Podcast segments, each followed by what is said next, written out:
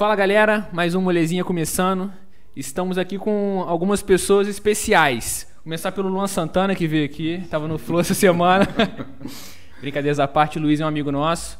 Na falta de alguns, né, do grupo, ele veio para poder estar tá completando essa resenha com um cara que é brabo, brabo demais. Antes disso, quero agradecer os nossos patrocinadores, nossos apoios. O primeiro dele, deles, Casa de Cerveja Vila Rica, que, cara, qualquer bebida que você quiser, gelada, preço bom, só acionar os caras no Instagram. Para você ter uma ideia, você manda no direct e o cara te entrega a bebida. Então não perde a oportunidade que a parada é fera. Outra é o Rede Pares, que é o posto de combustível. Fica um no Retiro, outro no Parque Sul. Eles são nossos parceiros, né? Facilitam esse podcast a acontecer. E vamos para a resenha com o Neto Colucci.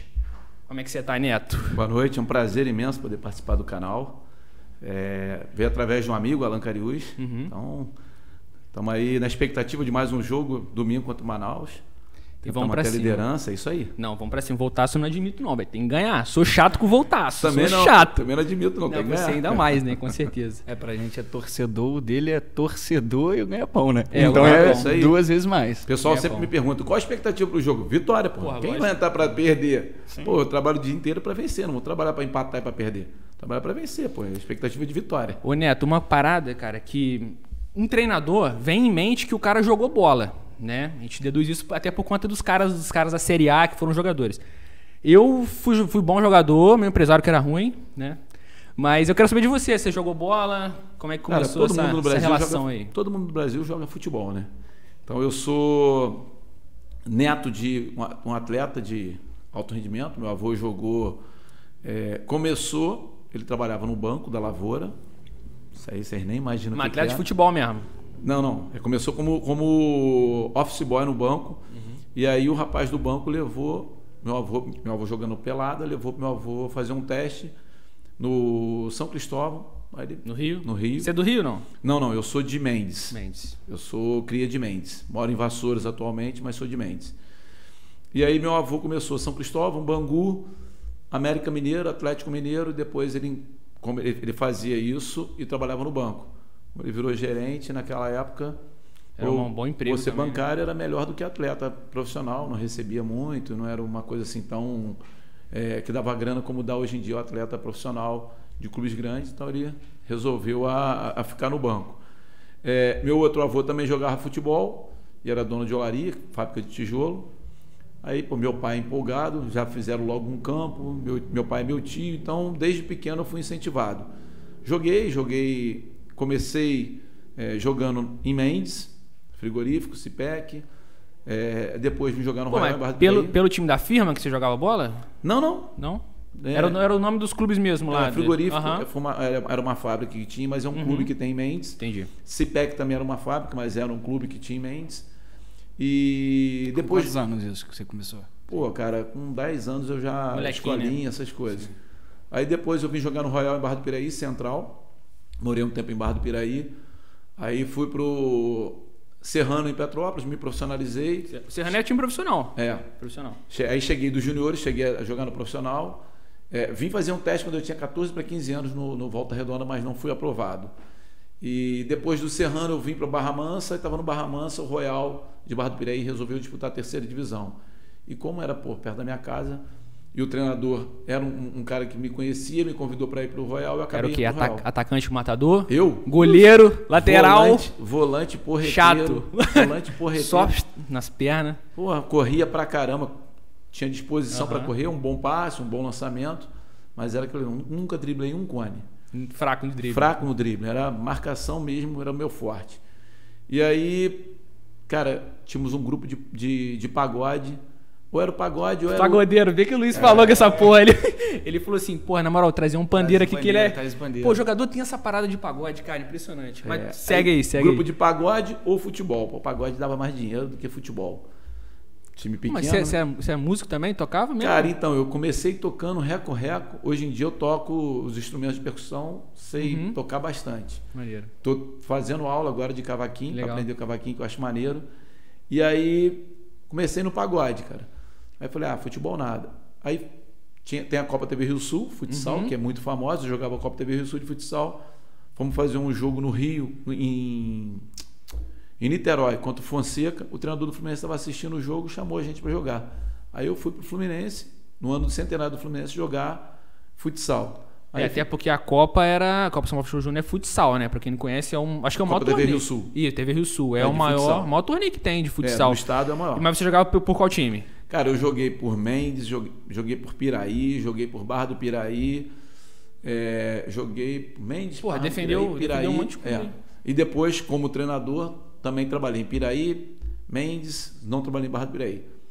Barra, é, Piraí, Mendes, é, Vassouras e Paulo de Fronten. Pô, tu jogava bola pra caralho, então. pô. Jogava Tu- nada. pô. Como, porra, tu jogou nessa porrada de time, Não, pessoal te convidando, tudo- ou tu tudo era gente amigo. boa, tu tocava pra caralho no É, pagode Tudo mesmo. amigo, bom de onda. Aí os caras, não, esse cara é gente boa, vem pra, pra, pra resenha. Uhum. Mas nunca joguei muita bola, não. E aí, fui jogar no Fluminense. Quando voltei, tinha um, um regulamento na Copa que não podia mais federado. Aí os caras encerraram minha carreira. Porra, é. Eu virei treinador de futsal em 2003. Virei treinador de futsal, comecei com futsal. E você amassou, né? Hã? Aí engoliu a treinador era- Sul. Era muito melhor treinador que jogador, com né? sorte, dei sorte. Ah, Aí comecei a trabalhar com futsal, mas vou falar pra você, 2003 eu não ganhei nenhum jogo. E não 2003? empatei. É, não ganhei nenhum jogo, nem empatei, só perdi. Porra. Meu primeiro ano como treinador. 2004 eu fui ser auxiliar do Paulo em Vassouras. 2005 eu comecei a trabalhar no time de Vassouras. Aí ganhei um joguinho ou outro. 2006 a gente passou de fase. Aí 2007 a gente beliscou. Aí 2008, 9, 10 e 11 eu ganhei por Vassouras. 12 eu fiquei em terceiro em Piraí. 13 eu ganhei por Piraí. 14 eu fui para Mendes, ganhei Mendes como auxiliar técnico. 2015 eu voltei para Vassouras só com o universitário, porque eu trabalhava também na universidade, tinha o time universitário de medicina. A gente classificou para a segunda fase, mas não foi adiante na segunda fase. 2016 eu vim como treinador de Mendes. E aí na segunda fase eu tive que sair porque eu me candidatei a vereador em Mendes, Uhum. que era a minha cidade natal, né? É, tive, fui obrigado a sair. O time foi campeão com o Max, que é treinador do Pô, o sub time de Mendes é enjoado, cara. É, muito. A gente tem um amigo, o Pedro, né? O Giacomo joga no Mendes. O pai Paulo dele é o goleiro. Paulo é. André, pô. Paulo, André, Paulo André, é meu contemporâneo de É. futsal. É, Paulo, fiz muito gol nele. Eu como goleiro, Profe- ele como goleiro. Professor do Luiz. Acho que vai dar não, né, Luiz? Esse período com ele lá. Vai não? Pô, Tá pelo amor de difícil. Deus. Eu vou te, vou te, vou te dar um- uns toques aí, tem um, umas paradas do Paulo André, tu vai apertar É, ele. aperta ele já era, né? Ah, isso Então. Não, Pô, ótimo. Sacanagem. Paulo André é meu irmãozão, É. excelente profissional, um baita professor e um baita goleiro Pega pra também. caramba, né? E o Pedrinho, pô. Aí 16 eu saí, Mendes foi campeão. 17 eu voltei a jogar. Emagreci 8 quilos, joguei a Copa TV Rio Sul de futsal Uhum. por Mendes. Aí no ano seguinte eu voltei a ser treinador. Em Paulo de Fronten, 18 fui campeão. 19 a gente. Você voltou Perdeu por as- escolha ou tipo... Cara, era mais para assim? meu filho me ver jogar. Porra, da hora. E entendeu? quantos anos ele tinha, né? Meu filho tinha 9 para 10. Meu filho tá com 11, vai fazer 12, é isso aí mesmo. Sim. fazer umas Uhum. contas aí, 10 Sim. anos, mais ou menos. E aí, do, aí 2018 fui campeão Paulo de Fronten, em 2019 a gente perdeu na semifinal para Mendes, que é uma rivalidade assim fora do comum. 2020 eu estava em Vassouras, aí começou a pandemia, acabou. Qual que é a maior, maior rivalidade assim da TV da Copa? Cara, A as gente sabe tem, tipo, Pô, pra ter- gente aqui, né? É, Barra Mansa e Volta Redonda. O Volta É. Redonda não era tão. Mas é uma rivalidade muito grande. Não era tão assim bom contra, por exemplo, Mendes, era muito forte no futsal. Cara, mas olha só, é, eu peguei a primeira Copa TV Rio Sul de futsal, eu não joguei. Eu tava, eu morava em Barra do Piraí e não joguei. É, mas campeão foi Barra do Piraí em cima de Volta Redonda. A segunda eu já comecei a jogar por Piraí. Volta Redonda e Barra Mansa era uma rivalidade, era a maior rivalidade, porque o time de Volta Redonda era muito bom. Tinha o Amistinho, que trabalhou no Náutico, tinha o, o Júlio Amorim, pai do Júlio Amorim, que é meu lateral direito Joga- hoje. joga bem, moleque, Pivôzão, lateral, é, pai dele pivôzaço. É, o Maradona. Tinha uma galera assim da antiga, Uhum. é, muito boa, e Barra Mansa estava começando o projeto, então tinha uma rivalidade ferrada. É, e aí as cidades próximas, Mendes e Paulo de Fronten, é guerra. Vamos botar aí, Barra Mansa hoje, Barra Mansa e Três Dias durante muito tempo é, chegaram nas finais. Barra Mansa sempre ganhava. Três dias é forte, cara. Sai faísca lá no jogo lá. É, aí começou Vassouras com, com Barra Mansa, teve uma rivalidadezinha, porque Barra Mansa é SEDECA campeã consecutiva, foi o ano que a gente, em 2008, a gente tirou o, o décimo Porra, campeonato. Deca campeã só América Mineiro, né? É, é a gente tirou, acho. então tipo assim, ficou uma rivalidade. A rivalidade ela vai muito porque tinha algumas torcidas que é, acabavam extrapolando e arrumava briga, mas rivalidade mesmo assim são mais as cidades vizinhas. Sempre tem uma rivalidade. É, vamos botar aí Piraí, rival de uma cidade próxima, às vezes Mendes já teve uma rivalidadezinha, porque eu trabalhei em Piraí, soube que tinha uma rivalidadezinha, Uhum. mais na base. Mas hoje em dia o pessoal tá, tá, tá começando a amadurecer. Então a rivalidade ela fica só, ah, vou ganhar, vou ganhar, mas não tem mais aquelas brigas que tinham antigamente. Melhorou muito. Por causa da pandemia, será não? Não, não, não, não. Já tem uns 3, 4 anos para cá que melhorou muito a punição. A TV vem muito forte com isso, com punição. E aí veio também a situação de só poder torcida local. E aí evitou essa É. situação, porque as torcidas iam para as cidades vizinhas e acabavam arrumando confusão. Pô, tem gente que vai pra brigar, cara. Até hoje você vê É, isso, né? cara, tem, sempre tem um pobre de espírito É. que quer fazer uma, uma, uma ba- uma bagunça, né? Sai, todo dia sai um malandro e um bobo de casa. Aí todo mundo acha que vai ser o malandro sempre. ser ele é bobo, né? E arruma uma confusão. Mas, é aqui, isso, cara. mas, pô, você falou que você ficou muitos anos no, no futsal, né? na- jogando na Rio Sul. Mas isso era teu ganha-pão? Como é que Sim, sou você professor. vivia disso? Eu sou professor de educação física Educação formado. física? Você formou onde? Formei na Unifor. Uhum. E sempre trabalhei com futsal, com futebol de campo, tinha escolinha, trabalhei nas prefeituras de Mendes, de Vassouras como treinador de sub-17, sub-15, e escolinha de futebol de campo, escolinha de futsal, depois o futsal profissional Uhum. e universitário. Fui treinador da, da medicina de Vassouras, medicina, engenharia, odonto, eh, veterinária, administração, eram cinco Pô, treinou cursos geral. e o FRJ Fundão no Rio de Janeiro, Direito, Nacional Direito FRJ. Porra, Então era, tipo assim, era universitário, futsal. Pô, você viajava com a, com a garotada o tudo. tempo inteiro, cara. Porra, devia ter uns cachaceiros no time. Não pegava essas Cara, paradas, então, não. Tem, sempre tem, mas tinha uma maneira da gente tentar é, atrair o cara para dentro da, da, da, da situação de você ganhar o esporte. Porque aí, pô, tu chega no universitário, quem é universitário sabe, pô, tem uma menininha ali, você vai, vai pra cachaçar, mas tu tá ganhando, as menininhas, pô, o time Porra, tá na moral, ganhando. na moral. Tem, Então, tem. eu trazia os caras pro meu lado, ah, não sei o que, ó, pode beber até tal hora. Pô, tinha uma galera muito boa. Tem um, tem um moleque aqui de, de Volta Redonda, o Igor, Bar, Igor Barros. Ele é médico. Fenômeno, craque, craque, fenômeno. Iguinho era fenômeno na medicina. A gente foi pentacampeão consecutivo no futsal. Cinco anos a medicina de Vassouras ganhando. E tri no futebol de campo. Os caras ficavam doidos. Ah, esses caras não são formados, só que a gente treinava Uhum. três dias na semana. Então o time era. Pô, o time era treinado mesmo, pô. Treinado, treinado, time fenômeno. Encaixado. Chegava nos universitários, nego, ah, esse time é de. Isso aí, nego contratou. É. Ia ver, procurava, ah, vamos entrar com recurso, fica à vontade. E quando eu olhava lá, os caras tudo Você começou na, na Unifor, o curso com 2000. quantos anos? Em 2000. Eu tinha 20. O seu primeiro contato com Não, eu tinha 24 para 25. o clube foi quando? Volta Redonda. Cara, quando eu tinha 14 para 15 anos, quando eu Tentou, vim né? Fazer um, um E teste você aqui. mantinha, tipo, alguma outra relação ou não? Sempre vim assistir os jogos voltar, sempre gostei. Sempre Mesmo gostei. sendo de Mendes, Mesmo já morava em Vassouras, ou Vassouras? Barra do Piraí, sempre vinha. Sempre vinha. Eu vinha porque no- normalmente era mais fácil você ver, o- os, clu- ver os clubes do interi- do- da capital jogar no interior. Eu sou tricolor, sou fluminense. Então eu vinha assistir o jogo do Fluminense e acabei gostando do Volta Redonda. Então tinha Volta Redonda e não sei quem eu vinha assistir. A Volta Redonda eu vinha assistir. Copa adorava. Rio, um real.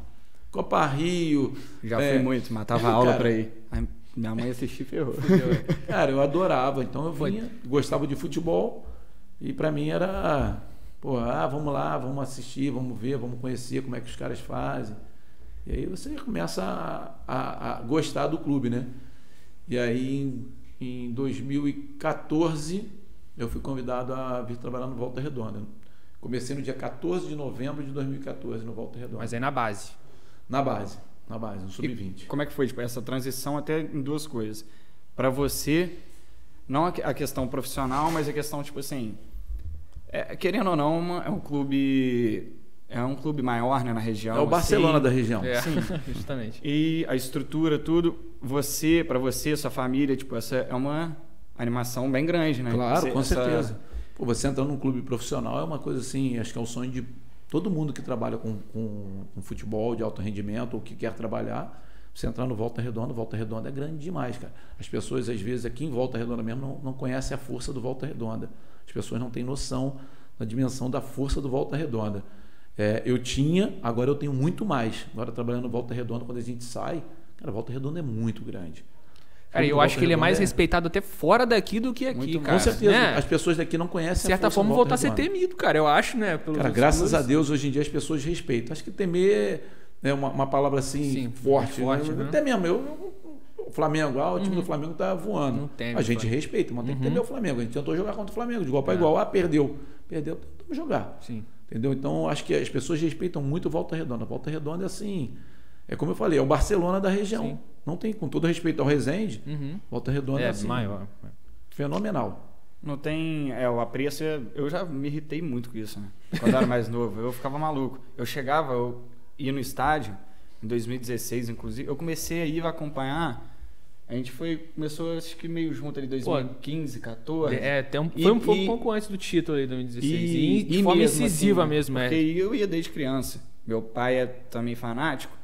Aí tinha, sou flamenguista ia Flamengo Volta Redonda. Aí com cinco anos, assim, aí meu pai me levava pro torcida Volta Redonda. Cara, eu sempre fiquei com então, vontade assim, de matar quem torcia pro Flamengo contra Volta Redonda. Sinto até, até hoje, é, até hoje. É. Eu não Pô, aceito. Eu sou flamenguista também. Ei, quero nem saber, eu sou voltaço, fico na torcida voltaço. Não é mais um, um eu acho de gente a pessoa, tipo, torcer pro... Todo mundo tem, tem um time da capital, até porque o voltaço teve algumas fases que não era, assim... E eu acho que a proximidade também, né? Não sei se a proximidade da capital é, mas um pouco essa. É porque, cara, acho que o assim, Volta Redonda é novo, né? Volta é Redonda é novo. É... Tem 42 anos, acho Tem a oportunidade de assistir. Volta Redonda, não, Volta Redonda é um ano mais novo do que eu. Volta é. Redonda é de 76, eu sou de 75. Entendeu? Volta Redonda tem 45 anos, 45. eu tenho 46. Então. E assim, a, é, um clube, é um clube novo, né, cara? Bem novo, se você for ver. É, pessoas da minha idade foram começar a ter gosto por Volta Redonda quando tinham 20 anos. Quando poderiam vir no estádio sozinho, igual a mim. Eu comecei a vir para o estádio com 21, 22 anos. 19 anos, assim, às vezes vinha de companhia com alguém. Entendeu? A gente não tinha tanta facilidade antigamente como tem hoje em dia. Ainda Isso. mais para time tipo, que é do interior. Sim, Por exemplo, claro. se você comparar na Série C, tem time de capital, o Manaus é novo, né? Só que é um Sim. time é, é, da capital. É, investimento. Vai Sandu. É, Porra, tá maluco, gigante. É maior. Então, assim, Santa, é, da, do interior, é, é, um, é o time que deve ser o mais novo, né? Eu acho que eu olhei isso, inclusive. Deve ser um dos Cara, mais não, novos não, aí da, da Série C. Não me lembro. Mas acho que um, um dos problemas é que, assim, o Voltar está vendo uns, os melhores momentos da, da história do, do clube, né? Recente, assim, dos cinco anos para cá. E não tinha nem torneio para jogar, eram poucos. Agora que a gente está tendo com a tabela cheia, porque antigamente não tinha essa de. É, tinha essa né? dificuldade, né? É, não, verdade, não sabia se classificar para a Série D, não tinha, isso, não tinha calendário, velho. A gente tinha o Carioca e depois a Copa Rio no segundo semestre. E olha lá. Às vezes conseguia beliscar uma, uma, uma Copa do Brasil. Então, hoje em dia a gente tem calendário, tem Copa do Brasil, é, Carioca, Copa Rio e Brasileiro, né? Então a gente está com calendário Cheio. até novembro. Eu imagino até que você, como treinador, você consegue preparar uma equipe para uma temporada, de certa forma. Não. Perde jogador, né, cara? O cara estoura ali na série, no Carioca já. Não tem jeito, cara, os caras vêm com muito dinheiro para brigar e a gente não tem como segurar o jogador. É real. E a história do Aleph Manga é assim, uma coisa assim, surreal. Porra. O Aleph Manga é Pô, Mas ele tava destruindo o ano passado, velho. Né? Cara, então, o Aleph Manga em. Caramba, qual foi? Pô, tem até uma pergunta ali. No dia do jogo do. No dia do jogo Flamengo, da final do Flamengo, do Mundial, no dia seguinte teve um amistoso contra o Rezende. E o nosso time atuou muito mal lá em Rezende. E eu estava na arquibancada, eu era treinador do Sub-20, fui assistir, estava na arquibancada com o Zada, e o Aleph Manga estava jogando no Rezende, um amistoso. O Aleph Manga atropelou a gente. Eu falei, pô, Zada, pô, um cara para a gente estar tá monitorando vamos anotar o nome, não sei o quê, passou. E aí logo fui para a Copa São Paulo em janeiro, quando voltei, voltei como auxiliar permanente da casa. E o Aleph Manga fez que um gol, um ou dois gols só no campeonato, em cima do Flamengo, foi um gol até, no Maracanã. E depois o Aleph Manga voltou para o Cururipe, porque ele era emprestado do Cururipe para o Resende. E aí passou. E como a gente estava com o time montadinho, é, não se cogitou trazer ninguém. Tinha o Pedrinho, que retornou hoje, tinha o Saulo Mineiro, o Alisson, o, o Luizinho colocava o Alisson de falso ponta, o Bernardo fazendo a diagonal, tinha todo o sistema lá. E eu fui para o Botafogo. Quando eu fui para o Botafogo, para a base do Botafogo, o Saulo foi vendido. E aí eles foram atrás do Aleph Manga. O O Aleph Manga veio e estava entre titular, reserva, não jogou nenhum jogo titular e em baixa. E aí quando eu cheguei, conversei com ele, ele teve que me quebrar o galho de jogar de centroavante, porque eu não tinha centroavante, João suspenso, o Daniel Falafina machucado, o João Vitor operado. Eu não tinha centroavante. Falei, cara, tu quebra o galho? Quebro. E aí dali eu comecei a estudar o Aleph Manga, e aí ele deu uma. Eu mudei ele de posição, porque ele queria jogar de ponta esquerda. Eu falei, cara, ponta esquerda não dá para você, tem que jogar na ponta direita. Você tem que ter força, profundidade. E aí todo um esquema que a gente estudou, ele se transformou. No, Resende ele era ponta esquerda. Ponta esquerda. No Cururipe também. No em Volta todos. Redonda também. Será que então isso. Foi... Você mudou a trajetória da Aleph Manga? Cara, não eu. Toda a comissão técnica do Volta uhum. Redonda. Eu não trabalho sozinho, a gente estudou. Ele acreditou também, ele também mudou. A, a, acreditou no, no, começo, ele ficou, não, não, pô, você quer me mudar. E quando ele conseguiu entender, eu mostrar, porque a gente grava no treino, mostra no treino, mostra no jogo, pega vídeo comparativo de alguns atletas, característica parecida com a dele. Ele aceitou, e aí ele fez dois gols. E ele fez mais três. E aí ele falou, pô, falei, cara, é aqui que tem que jogar. Aquilo que ele fez, todo respeito, com o Brusque foi uma atrocidade, né? uma atrocidade, foi 8x1 aquele jogo, não foi? Ele fez três ou quatro. Ele fez três. Poxa. Sofreu um pênalti, deu passe para mais um ou dois. Foi uma atrocidade. E aí o que acontece? Aí tu imagina, um cara que ganhava no Cururipe R$ 1.500. Porra. E ele já tava, tinha 26 anos, eu acho, né? É, já não tinha mais 25 para 26. É. Aí veio pro Volta Redonda, tendo 3 mil reais findou o ano, ganhando 3 mil reais, para renovar. Os empresários queriam 10 ou 12. Nós conseguimos renovar por 6, com metas, e ele estava já ganhando no Volta Redonda 9 mil. Aí saiu, tem uma proposta para sair do Volta Redonda para o Goiás, para ganhar 75 mil reais Porra, e Toma. mais 2.500 por jogo que ele entrar como titular o salário dele vai para 90 mil reais. Como é que a gente vai competir? Não tem como. Não, isso aí é bom para os malucos que ficam lá depois no Instagram. Pô, vendeu, acabou com o time. Vendeu. Não tem Pô, fala para os malucos do Instagram aí. cara. Não tem, às vezes eu sou citar, deles, mas não que me marcam. Eu nem leio. Pessoal mas que aqui, me corneta aí, ó, pode cornetar à vontade, tá perdendo tempo. Tinha até uma pergunta, pô, a Aleph Manga era essa bola toda, então... É, é... Cara, é, é, bola toda é Cristiano Ronaldo, é Neymar, é Messi. Messi que tá para vir pro Volta Redonda, saiu do Barcelona hoje. Cara, a gente tá com uma proposta tá, para tá ele. Tá uma proposta para ele. então, esses caras são craques. O Aleph Manga é um baita jogador com potencial, com características uhum. boas e que ele desequilibra, um baita jogador, cara. Eu vou falar para você, gostaria de tê-lo no meu time até hoje. É aqui, e não sei se você pode falar sobre isso, mas chegou muita proposta para ele de time de Série Cara, A mesmo? Concreta, concreta mesmo. Sondagem. Foram mais quatro só. Mas nada assim que fosse bater de frente com o que o Goiás ofereceu. Entendi. Sim. Até porque acho que foi mais de um milhão a, a, compra, né? Pro, não, cara, ele, ele já tem, legal. Normalmente o atleta tem um passe fixado. Entendeu? O passe dele é fixado em 2 milhões. Uhum. Então, o que, que o, o Goiás fez?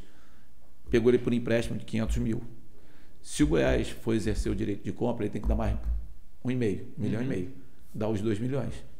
Entendeu? Agora, se ele não exercer o direito de compra, aí o Aleph vai voltar para Volta Redonda e aí se o Flávio vai aumentar, uhum. é, vai mudar o contrato dele, aumentar a multa e tudo mais. É até quando, que, quando que encerra?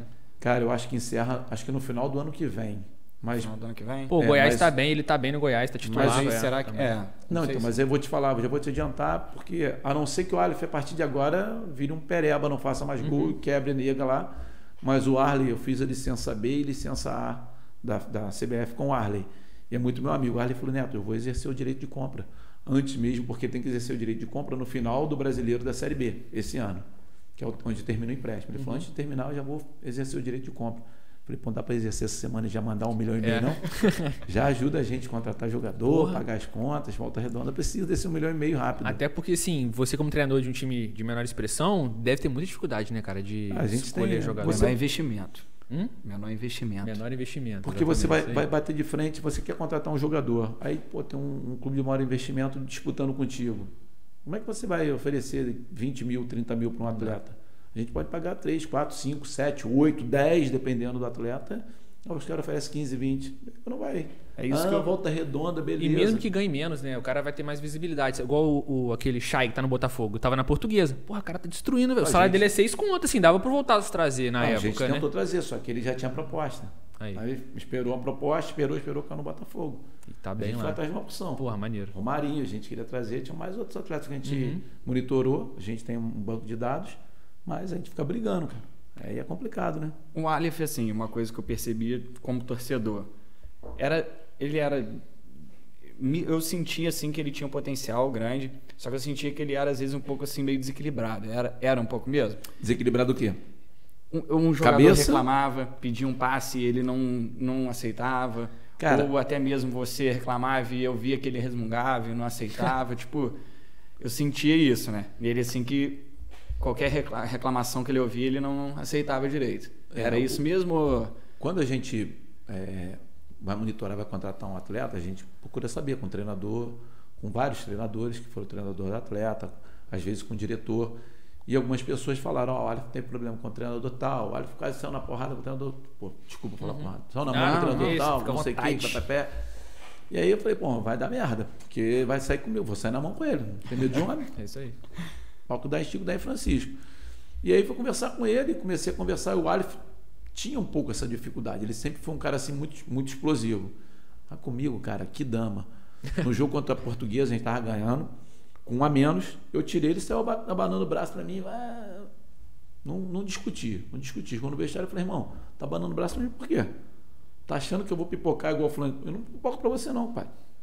Ganhei o jogo, tirei, vou tirar quem eu tiver que tirar. Eu não tenho acordo com ninguém. Ninguém me dá dinheiro. Meu acordo é com volta redonda. Ninguém me dá dinheiro, empresário, não tenho empresário. Então, para com isso. Não adianta. Se eu tiver que tirar, eu vou tirar. Tem que escalar, eu vou escalar quem eu quiser escalar. Porque na hora que a cabeça cair é a minha. Aí. Então, irmão, não adianta você dar um abraço para mim, não. Você vai brigar com o treinador, tu vai ficar de fora. Ele, não, ô, Neto, eu queria continuar. Cara, você estava afogado fisicamente, eu estava com um a menos, eu precisava reforçar meu sistema defensivo. Acabou. E você jogar aberto com o cara, falar olho no olho e jogar aberto, o cara acaba é, entendendo e conhecendo. Pô, esse cara não é traíra, esse cara, o que ele está falando é, é- é a realidade. E aí, porra, me dei super bem até hoje. Ele me mandou uma mensagem semana passada, quinta-feira. Pô, mandou uma mensagem, depois eu mostro para vocês a mensagem que ele mandou, assim, gratificante. Então é um cara super do bem. É, todo mundo tem, tem o seu lado bom e o seu lado ruim. Entendeu? Mas eu nunca tive problema com o Aleph Manga. E é um cara que tem tudo para arrebentar e eu torço muito por ele, cara. Pode mandar mensagem, fala com ele. Queremos você aqui. É, no molezinha, né? Chegamos a falar sobre o nome dele, só que aí ele foi pro Goiás, meteu o pé, não teve, não Pô, deu tempo, verdade. não deu tempo. É, e isso que você falou, né, do, dessa, relação, dessa situação do jogo da portuguesa e tal, eu, leigo, separo assim mais ou menos a técnica, né, o treinador, a técnica, o treino e, digo assim, a parte tática e tal, isso, o pessoal, a relação com os jogadores. Como é que você é, trata isso, a importância, tipo, da relação? Porque eu vejo que tem alguns que não, parece que eu não, não sinto essa, dá esse devido valor, assim, né? para a relação com os jogadores, essa vibração, o jogador sentir ali que você está presente. É a gestão de grupo. É porque imagina É esse- a coisa mais difícil para um treinador. Você gerir um grupo, gerir vários homens, vários, vários problemas, várias pessoas com várias opiniões, é a parte mais difícil de um treinador. Você dá treino, você planilhar treino, você estudar o adversário, parte tática, não é fácil, não é fácil. Mas você ser gestor de grupo é complicado. Aquele cara que está na reserva, que quer ser titular, que acha que joga mais do que o outro, aquele outro que está no momento ruim, aquele que está no momento bom e às vezes não está cumprindo função, então o treinador não coloca, aquele cara que acordou com problema, aquele que a mulher brigou, o outro que não sei o quê. Então, o, o gestor de grupo é muito complicado. E a melhor maneira de você agir com o atleta, ou qualquer ser humano, é você falar a verdade, você ser transparente. Eu sou um cara muito transparente. Eu tenho minha maneira de ser, é, descendente italiano, sou explosivo, sou aquele cara de sangue quente, mas aquele cara que eu brigo contigo aqui, daqui a um minuto eu já estou normal. Se eu tiver que te dar uma dura, como, é, eu como treinador, você como atleta, eu vou dar, cara. Foi o que eu falei agora atrás. Eu não tenho acordo com ninguém. Eu tenho acordo com Volta Redonda, com a minha família. Então, se eu tiver que falar, cara, eu vou falar. não- Você pode falar tudo na vida, sabendo falar. Posso te chamar de feio de uma maneira Certo, sutil. Agora, vou te esculachar, vai tá dar sendo merda. honesto e verdadeiro. Não, né, vai- tá jogando limpo agora, né? não, aí, pô, vou, vou te esculachar, tu vai arrumar um problema comigo, a gente vai brigar. Então, sabendo falar, cara, é a coisa mais fácil que tem. Então, é, essa parte, como você falou, é uma parte que os treinadores têm que dar importância, que é esse contato com o atleta, com, com, é, você gerir esse grupo, entender o momento do atleta, o momento ruim. Pô, cara, eu já fiz algumas coisas assim, já fiz muita loucura. Putz, você não tem noção. Já fiz muita cagada e faço muita coisa boa também. Erro Você muito, é novo, né? Um, tre- um técnico assim, a média. É, brasileira 46, é muito né? novo. Tomara. É. Tomara que o nego me contrate. Tomara mas, mas deve rolar, não sei se acontece, você tira um cara e fala assim, porra, acho que errei. O cara vai lá e mete o gol. Teve, já vivenciou algumas paradas assim? Como assim? E você fazer cara- uma substituição, aí tu meio que, caraca, não sei se é isso, aí acontecer, ah, dar certo, entendeu? Uma troca ali no. Substituição durante Eu o tirar e tempo. tomar um gol. Não, você tirar e a parada dá, dá muito certo, assim. Você meio na dúvida de Por exemplo, tirar. tirou o Aleph Manga e botei Isso. o. não sei quem, o Aí cara o pessoal, o burro, burro, Ah, ou aí o treinador dá. burro. Aí, Cara, tem, um, tem uma história muito maneira disso aí. É, eu tinha um atacante, Gustavo Tartaruga, tá até em Portugal. Vocês devem lembrar dele, da época do, do, do título de 2016. 2016. O Gustavo ele sempre entrava, trava, é garoto. lembra?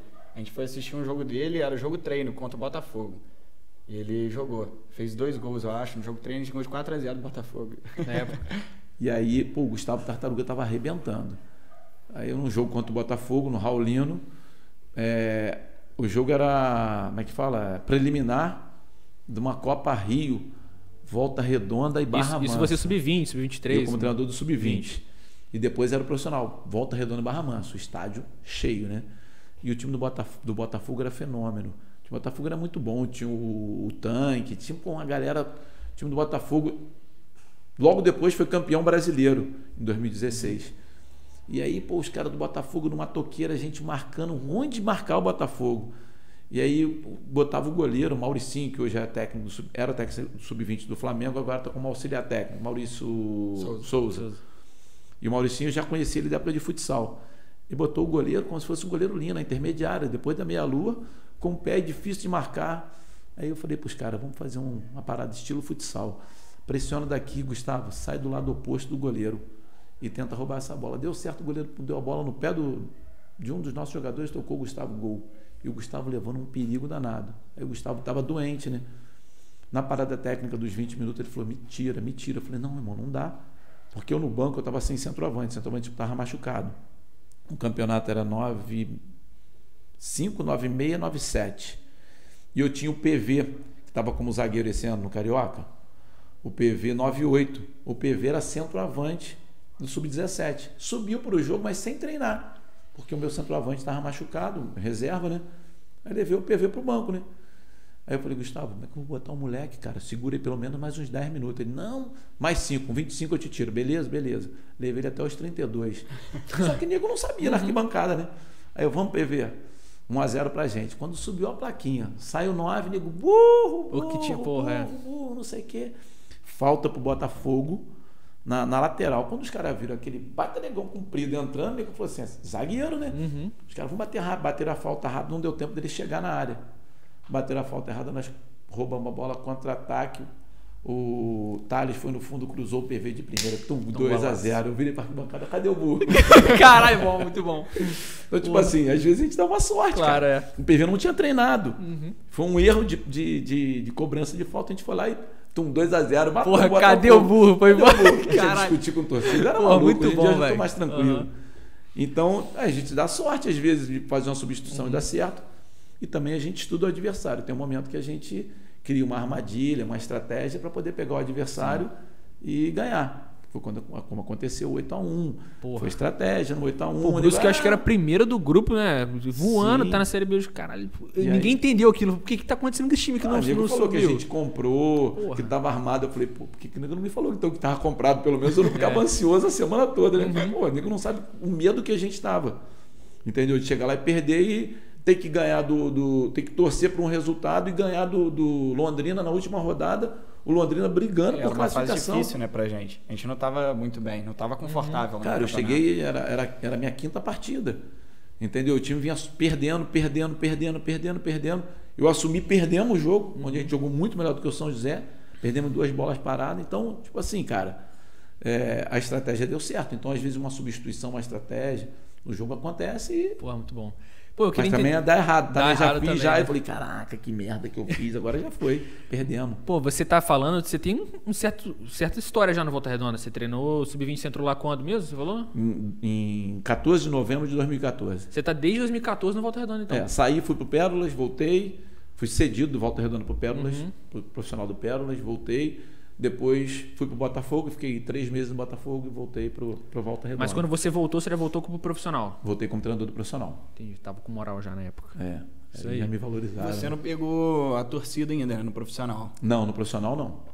E tá com expectativa? Só peguei, é, peguei no, como, como auxiliar da, da casa, né? Sim. Um auxiliar permanente, mas como torcida não. Como treinador principal, com, com torcida ainda não. Qual que é a expectativa, assim? Expectativa de vitória.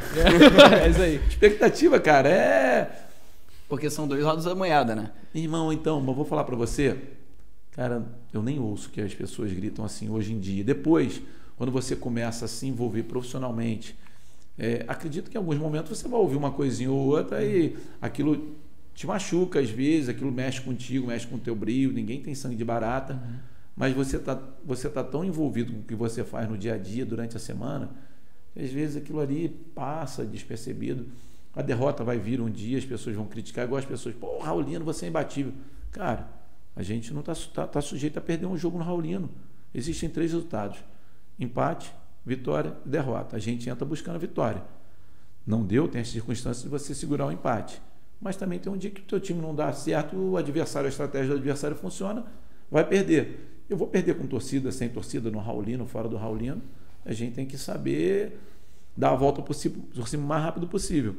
Tentar apagar a derrota da mesma maneira que o pessoal esquece a vitória, né? Sim. Esquece um 8 a 1 esquece você tirar o time do rebaixamento. Não, eu mesmo ficava, eu fico ali atrás, exatamente A atrás do gente banco. tá fudido agora, te conhece ele. Como que a gente vai xingar É, ele lá agora? Dar uma segurada. Eu nunca, eu nunca fui assim, eu sempre, tipo, de xingar, é, ficar mais. Eu sou completamente enjoado. Eu fico lá. Surian, Luizinho, Toninho, todos já. Eu ficava lá assim, tira não sei quem, bota não sei quem, tira. Aí o cara passava, lá, vamos supor, por exemplo, o Luiz Paulo ali, joga ali na lateral esquerda, tá atacando pra, pra lá, vai passar ali toda hora. Isso aí, o Luiz Paulo ataca. Tira o Luiz Paulo, volta o Luiz Paulo, quero. Assim, não vou falar nada, né? Aí, não sou maluco de pedir pra tirar o Luiz Paulo, né? Mas assim, é, e tem gente que não tem esse, essa noção de que ali você, você é um treinador, só que é um pai, Cara, é esquece um que é marido. humano. E eu ia te Filho. perguntar, é, tem, você agora até viralizou no TikTok lá com sua filha, né? Sim, sim. Todo molejo. É, ela é ativa, na, às vezes ela comenta nas coisas voltadas. E eles sentem, assim, quando tem crítica e tal, como é que é em sentem, casa? Sentem. E tipo assim, é, minha mãe sempre comenta. É o nome da minha mãe e do meu pai junto. Então tem sempre lá, Paulo e Glorinha. E algumas vezes ela, elas responderam há um tempo atrás, na época dos juniores. Eu chamei, eu tenho três irmãs mais velhas, minha mãe, minha esposa, minha filha. Então todas elas sentem. Eu falei assim, vocês estão proibidas de responder qualquer coisa, positiva ou negativa. E o outro, para que, que vocês estão lendo?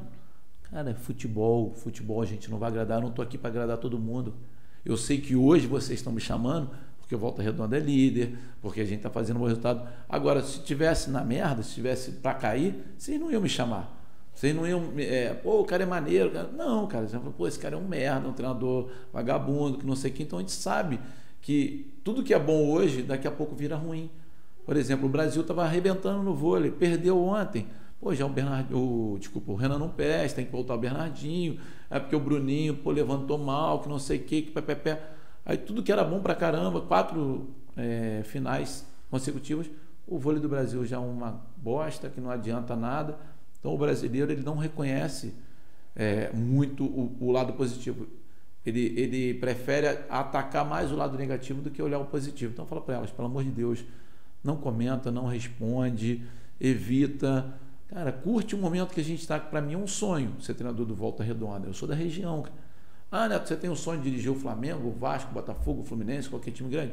Todo mundo sonha em chegar num, num time grande, assim, de, de, vamos botar assim, de uma história maior, de, de é, rendimento financeiro maior. Todo mundo sonha.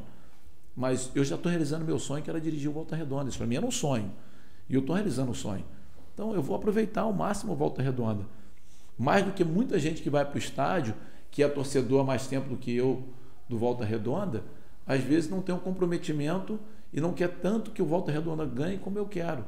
Porque tem o lado da paixão, por eu gostar do Volta Redonda, ser apaixonado pelo clube da nossa região, que como eu falei, é o Barcelona, por eu ser treinador, porque eu preciso do resultado como treinador. Então eu me envolvo muito mais. As pessoas acham que eu não sofro, sofro. Ah, não acho que não, não sofro empate? Lógico, quatro jogos empatando. Para mim é ruim pra caramba. Mas se você for parar para o lado como treinador, é melhor do que você perder. Entendeu? E eu não queria empatar com o Jacuipense, não queria empatar com Santa Cruz aqui. Mas os caras, pô, o goleiro pegou tudo.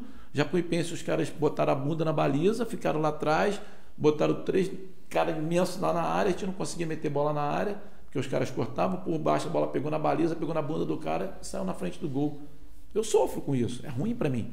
Vou para casa, irmão, eu saio dali, eu não consigo comer nada, já saio revoltado, não quero falar com ninguém, não entro em, em telefone, vou, fico quietinho no meu canto, só vou digerir depois dos três dias, mas eu só vou aceitar na véspera do jogo, que aí vou jogar no dia seguinte, falei, agora eu vou dar a volta por cima, empatou de novo, aí fica aquele bolo aqui. Então, cara, eu falo para elas, não comentem nada, não leiam. Eu não leio, cara, não leio, não leio. Quem critica aí tá perdendo tempo. Teve um outro dia que me marcou, uhum. me mandou no direct, não sei o quê. Quando eu vi que era volta redonda, eu pum, excluí. Nem li. Nem li, cara. Tá perdendo tempo. Não atinge. Não, cara. A pessoa ela tá desesperada para ver, é, para você ver uma crítica, tipo, um negócio para te deixar mal, né? Entendeu, cara? Então não vai me deixar mal, cara. Eu, a gente está aí nove jogos sem perder. Uma hora a gente vai perder, cara. Uma hora a gente vai perder. Tu imagina, senão era muito mais fácil pegar todo mundo e botar no. Vamos botar aí no Cruzeiro, que está num momento difícil. Pega o Neto, Sim. o time do Volta Redonda no Cruzeiro, nós vamos subir para série, da Série B para a Série A. Bota no Vasco todo mundo, no Botafogo, que era o time daqui do, do nosso estado. Não é assim, cara. Uma hora a gente vai perder, a gente não é imbatível. Entendeu? E ninguém entra para perder, eu não consigo entrar para perder. Não consigo entrar para empatar. Não sei, não sei. Não é tanto com o time para empatar, não sei. Não, não tem estratégia voltada para o empate. Não tem. Tem estratégia para você segurar um resultado dependendo do momento do jogo e como está o adversário. Por exemplo, contra o Tom Benz, a gente estava perdendo o jogo, eu tirei o, o Emerson e tirei o Natan, que não estava no momento bom, botei o Caio, que vinha entrando nos jogos, uhum. vinha bem, e botei o Rômulo de meia junto com o Naninho. Deixei só o Bruno Barra de volante. Demorou 3, 4 minutos e empatamos o jogo. Eu mantive o, o sistema. Só que aí, pô, fico com o meu auxiliar, o Vitor, com o meu analista lá de cima, vendo o jogo, filmando, o Leite, e aí começa, o analista falou assim, ó, nós já tomamos tanto, tantos ataques, ó, o Naninho, o Rômulo não voltaram, o Barra ficou sobrecarregado, o Caio veio no meio do caminho, o MV está cansado, os caras vieram, atacaram com 8 contra 5, 8 contra 6, já tiveram duas bolas na área, com não sei o que, papapá, precisamos reforçar o sistema defensivo. Aí eu tirei o Rômulo e o Naninho e botei os dois volantes são dois, eram dois zagueiros, né? Botei de volante, treinado, tá? O Gabriel e o, e o Davidson, junto com o Bruno Barra. Fechamos ali. E aí mantive o empate. Ainda tivemos chance de sair em dois contra-ataques, que foi uma estratégia. Saindo contra-ataque, só que nós não tivemos a melhor escolha, a melhor decisão, acabamos não fazendo gol. Uhum. Mas segurei o resultado. Melhor um ponto, é o que a gente combina lá. Um ponto a gente não negocia fora de casa. Um ponto já é certo. Vai começar o jogo 0 a 0 A gente não negocia um ponto, a gente vai tentar fazer três. Mais um a gente não negociava, pô, tá empatando, vamos para dentro dos caras. Se perder, tá bom, porque a gente tá fora de casa. Não, não. Um ponto a gente não negocia. Um ponto, no mínimo, a gente traz de lá. E aí a gente tem essa situação de, às vezes, empatar um jogo, cara. É... Acontece. Acontece, né? Tem jeito. Né? Mas aqui, uma outra coisa que o Luiz tinha te perguntado, queria saber. Você não, te, não pegou torcida ainda? Não. Você acha que tá na hora de voltar já, aos poucos, cara? Porque, porra, tá foda. Eu tô doido pra ir no estádio não consigo ir nessa porra, velho. Cara, eu acho não que. Não aguento mais. Você viu o Flamengo entrou no STJD e teve a liberação, né, cara? Porra, Raulinho desse tamanho, cara. Dá pra colocar umas 500 né? pessoas ali? Porra, eu. Eu, né? vou, eu vou te ser muito honesto, cara. Eu. Eu sou. Eu não tenho uma opinião formada sobre isso, porque você está mexendo com a saúde, com a vida das pessoas. Justo. Então, é, tu imagina, a gente abre aí para Vamos botar aí, 5 mil pessoas. Foi brabo que só dá idoso também, na maioria. 3 né? mil pessoas. Pessoal, não, que é grupo 3 de mil pessoas. Aí, pô, vai que uma pessoa que pegou Covid no emprego, tá? no, no transporte público, vai para o jogo, aí morre. Aí vem a família, ah, mas porque o Volta Redonda abriu. É. Não, não, não, você vai saber de onde você pegou o Covid. Você pegou no estádio ou você pegou no transporte? Ou você pegou no seu emprego? E aí daqui a pouco, tipo assim, é, eles vão associar uma morte ao esporte entendeu? Onde é uma, uma, situação de saúde. Então eu não tenho uma opinião formada se libera ou não libera.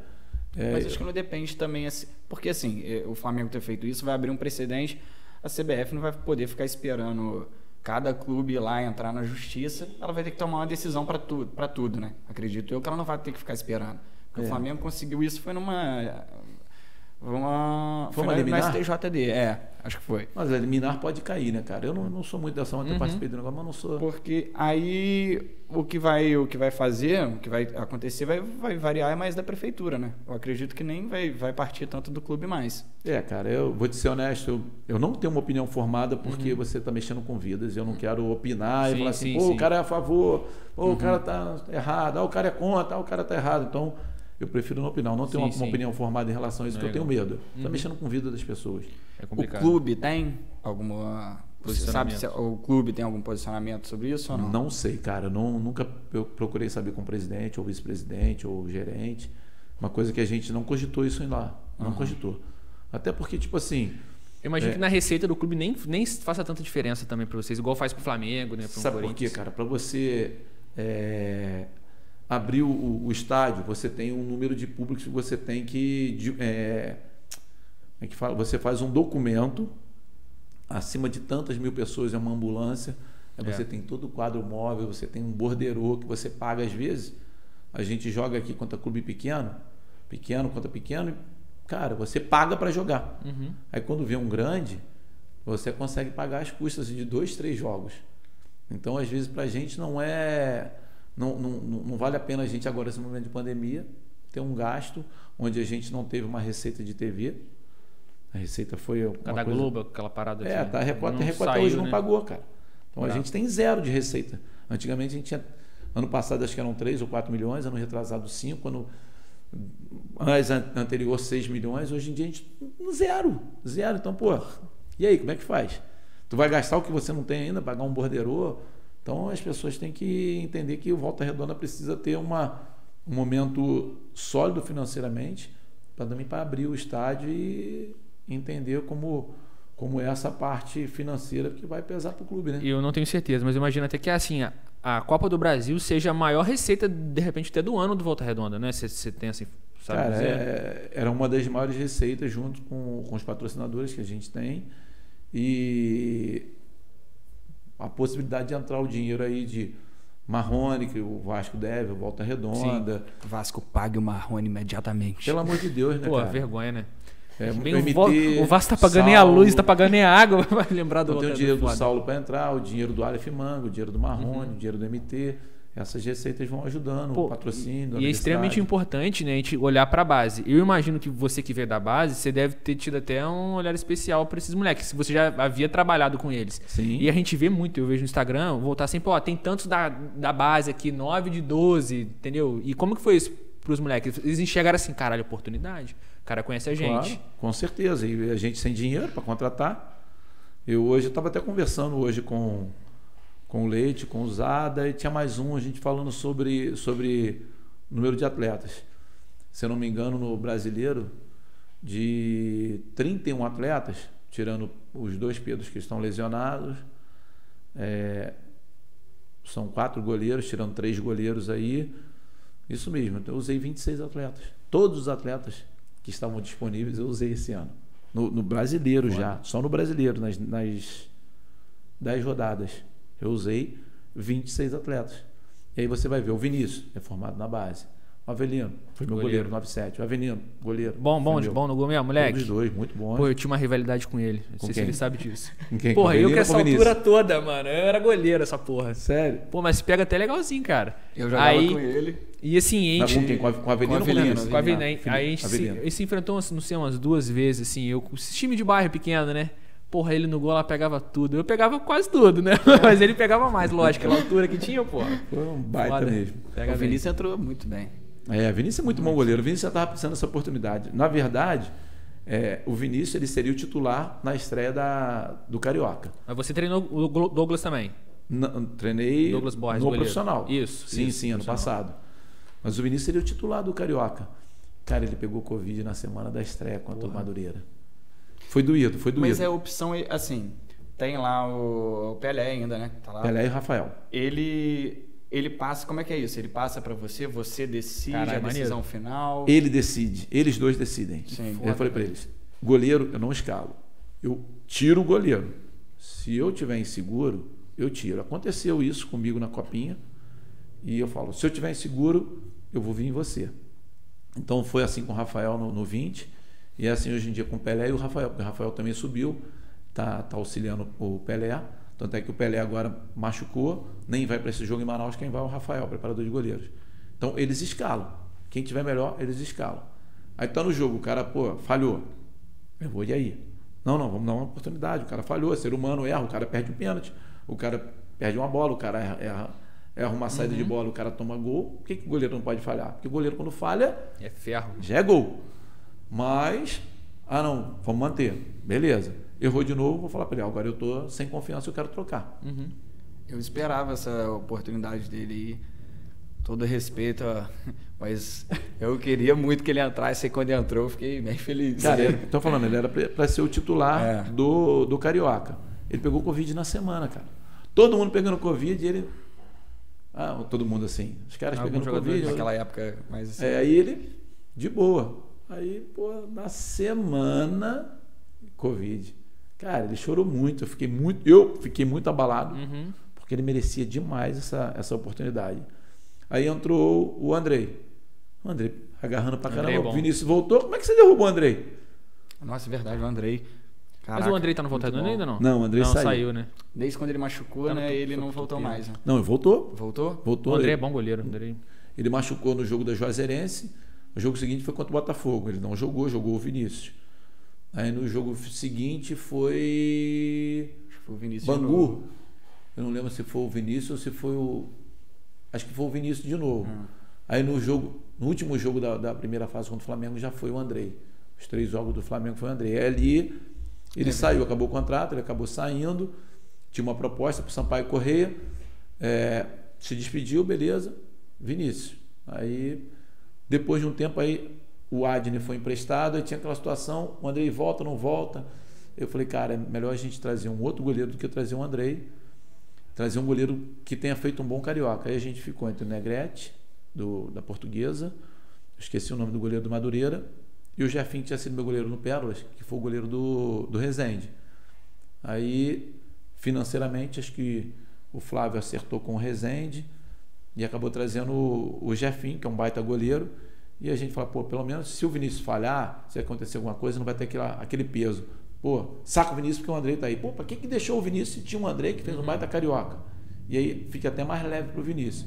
E ele tá pegando demais. Ele é um baita goleiro e tá voando, né? Qual que é o nome do goleiro que era do Resende? Jefinho, Jefferson. Jefferson, tem uma raiva mortal de você. O que, que ele fez com a gente naquele jogo? Que a gente perdeu?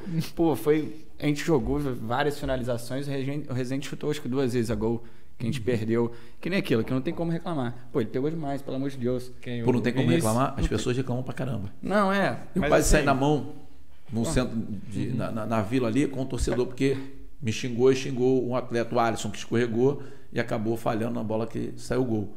Aí o cara falou, pô, cara, uma, o cara me xingou, me ofendeu. Falei, irmão, você me respeita, vai me respeitar como treinador? Me respeita como um homem. Ele falou que era um. Aí eu já quase saí Mas tem uns caras que são sem noção, velho. Não, eu também sou sem assim, noção. Eu já ia sair na mão. Pô, fala isso com profissional, rua, cara. Não dá, é, pô, não tudo dá, bem, eu também, eu, eu devia ter virado as costas e saído, mas, uhum. pô, cara, eu fui na maior educação, acabei Sim. me estressando. Então o que acontece, cara? As pessoas criticaram. Cara, com todo respeito ao Rezende, o Rezende não dava um chute a gol. Aí eu vou abrir mão de arrumar três pontos, acabei tomando um gol. E aí são coisas que a gente aprende. Hoje, tava naquela ali, né? Porque vou ganhar, tava tão ganhar. perto, tava, a gente estava bem e tal. Contra Tom Benz, um a um, meu time atacando, atacando, uhum. atacando. Só que meu sistema defensivo também estava falho. Eu mantenho para tentar fazer o 2x1 um contra o Tom Benz lá, ou escuto toda a minha comissão técnica o analista de desempenho falando que a gente tinha tomado mais três finalizações, que os caras estavam vindo com superioridade numérica em cima da minha defesa, minha defesa desequilibrada. Opa, vou equilibrar. Uhum. Quanto ao Resende, eu não pensei nisso, pensei em ganhar. Acabei perdendo. Então, é, hoje em dia a gente já escuta um pouquinho, a gente vai aprendendo, né? Oi, então, falando disso, meu analista de sistemas, então, desempenho. É o Brasfoot, desempenho. Brasfoot da, da, vida real, né? Pô, já ganhei, já ganhei Libertadores com volta redonda no Brasfoot. É? Porra, aqui. Eu não entendo é, nada disso, detesto entendo, videogame. Pô, um joguinho de videogame, cara, cara, eu só pegava volta redonda. Tem que trazer o Libertadores, trazer o Boca Juniors para jogar no Raulino, o bagulho era louco. Mas aqui, uma parada que eu imagino que seja uma dificuldade muito grande pra gente do Volta Redonda. Cara, como que é jogar em Manaus, cara? Cara, Pô, então... Manaus, lá pro Nordeste, Norte, ficar jogando bola. Porque, assim, é um custo alto, né, que a gente tem e, porra, para o... a gente não tem esse custo. CBF é arca. arca. Ah, legal. Ela dá 30 passagens e e hospedagem para 30 pessoas. Porra, torna mais volta. viável, né, o, É, o torneio. Eles pagam isso aí. E aí a gente paga um extra, alguma coisa. A alimentação é tudo por um conta hotel, deles. uma parada assim. Não, o hotel, Tudo, CBF? hospedagem, alimentação e passagem, tudo por conta. Mas, CBF, eu gosto mais de vocês depois dessa. É. e, mas pô, você tem às vezes uma alimentação no translado, Uhum. às vezes a gente fica no, no- pô, numa, como é que fala? Numa, numa escala em algum um aeroporto. Vai, nossa escala esse- dessa vez vai ser em Brasília.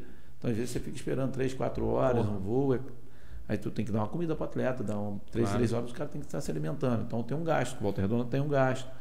E aí eles dão. Antigamente não. Antigamente o- a gente tinha que ir nosso ônibus para o Rio. Não, agora vem um ônibus buscar a gente aqui, leva para o aeroporto. Quando a gente chega, o ônibus pega a gente no aeroporto, traz de volta redonda. Tudo custeado pela CBF. Uhum. Então a gente não tem esse gasto assim. Mas, cara. Cansaço que é foda, né? dolorido, é cansaço. Clima, É né? o clima, pô, lá vai estar, se eu não me engano, acho que 34 graus a Meu máxima e 26 a mínima, só que lá é abafado. Pô, é complicado. Umidade, né? A umidade lá, aí você tem todas as coisas que vão interferir, mas também em comparação ao nosso aqui, o Altos outro dia viu bomba, né? Como diz o, Uhum. um dos meus preparadores físicos lá, o William. É, eles pegaram aqui um frio de 7 graus no Pô, jogo é passado. Piauí, aqui, né? O Altos do Piauí. Lá a gente chegou lá, irmão, Calor pra que cacete. isso? Eu não sei, mas deve ser inferno, o sol, depois vinha Altos. É. Que, cara, é quase jogar dentro da CSN no Alto Forno, é a isso parada. aí. É isso aí, cara. E eles colocaram a gente num campo, com todo respeito ao Altos, não, não levem a mal, tinha que trabalhar um dia lá, mas uma falta de respeito, botaram a gente num campo muito ruim. O vestiário, isso aqui parece até que é um Maracanã, o vestiário do Maracanã comparado ao vestiário Que do Altos. isso, cara. Era mínimo 2,30 metros, e 30, uma telha de amianto, o sol. Cara, a gente, igual tampa de marmita, Pingava. suando, suando. Você repara essa diferença? Porque assim, Claro. a gente olha, o Volta Redonda tem uma estrutura boa, cara. Sim. Assim, é, essas Porra, histórias é perante aos outros, esses times assim, que é- são da Série C, há uns anos atrás da D, e o estádio, é, a estrutura, tá, uma coisa boba. Tem até o ônibus, assim, você vê aquele ônibus imponente, assim, né, bonito, amarelão e preto. Pô, bonito mesmo, assim, mano. É, é, tem muita diferença, assim, para os outros times. Eu digo assim- até assim, eu vejo time de capital que às vezes não. Cara, então, é, infelizmente, é, eu sempre briguei muito, quando eu comecei no- na base, em tirar o jogo do Sub-20 do CT e jogar no estádio. Eu, Pô, mas tu vai pegar o Flamengo que é uma máquina, o Vasco, o Fluminense, Botafogo, em vez de você botar no CT que é curtinho, apertadinho, você nivelar por baixo. Cara, a gente tem que formar o jogador jogando no Raulino. Então eu sempre briguei com isso. Eu detesto esse tipo de, de, de ferramenta, você botar num campo ruim para nivelar por baixo. Foi o que o Alto fez, o Altos fez com a gente. Eu jamais faria isso com qualquer outra equipe que eu estiver trabalhando. Eu vou querer jogar no melhor estádio, dar uma qualidade para minha equipe, trabalhar a qualidade. Então o Altos fez isso. O time do Ferroviário também botou a gente no campo ruim. O campo, o piso do campo deles era muita areia, parecido com areia de praia, pesado pra caramba, grama alta, desgasta o atleta. Então tem esse, esse tipo de coisa. Mas, por exemplo, a gente foi jogar no campo do, do, do Botafogo. O gramado estava melhor do que o Raulino mil vezes. E olha que o gramado da Raulino tá um tapete. O gramado do, do Botafogo da Paraíba, caraca, fenômeno. Do Paysandu não estava tão bom, a grama estava alta porque chove muito lá e choveu, sim, uma tempestade 50 minutos antes do jogo. Então, o gramado estava pesado, mas não estava um gramado ruim. Mas onde nós, nós jogamos. Pô, É, a gente Bense, também, no início tapete. do jogo, foi bem. Sim. Até mesmo com essas Depois a gente adversidades, a gente, foi, tava bem o time. Sim. Foi muito pra cima. Eu vi que eu tava, tava no Twitter, eu gosto de ver, né? Aí eu boto lá, Paysandu ou Volta Redonda, aí o desespero da torcida do adversário. Porra, tá tomando um amasso. O time não consegue ir pra frente. Você coloca? Aí eu fico morrendo de rir. É. né? Sim, é O isso campo aí. da Tombense, que tapete, cara. Tapete. Mas do Altos do Ferroviário foi ruim. A gente vai jogar agora com, contra o Manaus, na Arena Uhum. Pantanal. Pô, Você espera uma coisa, né? uma coisa boa. Depois a gente vai pegar é, Manaus. Tem, quem, quem joga fora ainda? A gente joga fora contra o Jacuipense no. Caramba, no Pituaçu, na Bahia. É, mais quem, quem jogou em casa? Santa Cruz, na Ruda, Campo Bom. Tem mais um fora, que eu não estou lembrando agora. É, também é Campo Bom, que é o Floresta. é Campo Bom, que a gente já viu. Então, a gente vai pegar bons campos agora. A não ser que os caras mudem, botem a gente num, uhum. num curral, com todo respeito, para tentar nivelar por baixo. Sabe? Nosso time tem uma maneira de propor o jogo, mas os caras de vez em quando fazem isso. E o Volta Redonda é, é clube grande, cara. Então a gente pensa como clube grande, a gente pensa em ir para cima. É o que eu falo para eles, cara, a gente não vai entrar, você não vai ver meu time retrancado. Lógico que você vai ver um adversário que às vezes vai empurrar a gente para trás uhum. pela qualidade. Mas se a gente puder, falei para eles, é descer na ladeira, é, vão pressionar, vão marcar, vão para dentro dos caras, vão propor o jogo, não tem disso. A gente não joga pensando pequeno, não. A gente joga para dentro. Cara, e assim, é, voltando àquele ponto da, da, relacionado a isso também, né, em alguns outros pontos. Financeiro, que é, hoje a gente não tem condição de con contratar, assim, fazer grandes contratações, a pandemia também influenciou. Mas o Volta Redonda, nos últimos anos, vive assim, um momento de austeridade financeira, né? Uhum. que não tinha tanto nos anos anteriores. Você vê uma cautela maior em gastar tal, tanto, tal dinheiro. E você faz parte disso também, assim, o, o 27 clube mais transparente. Né?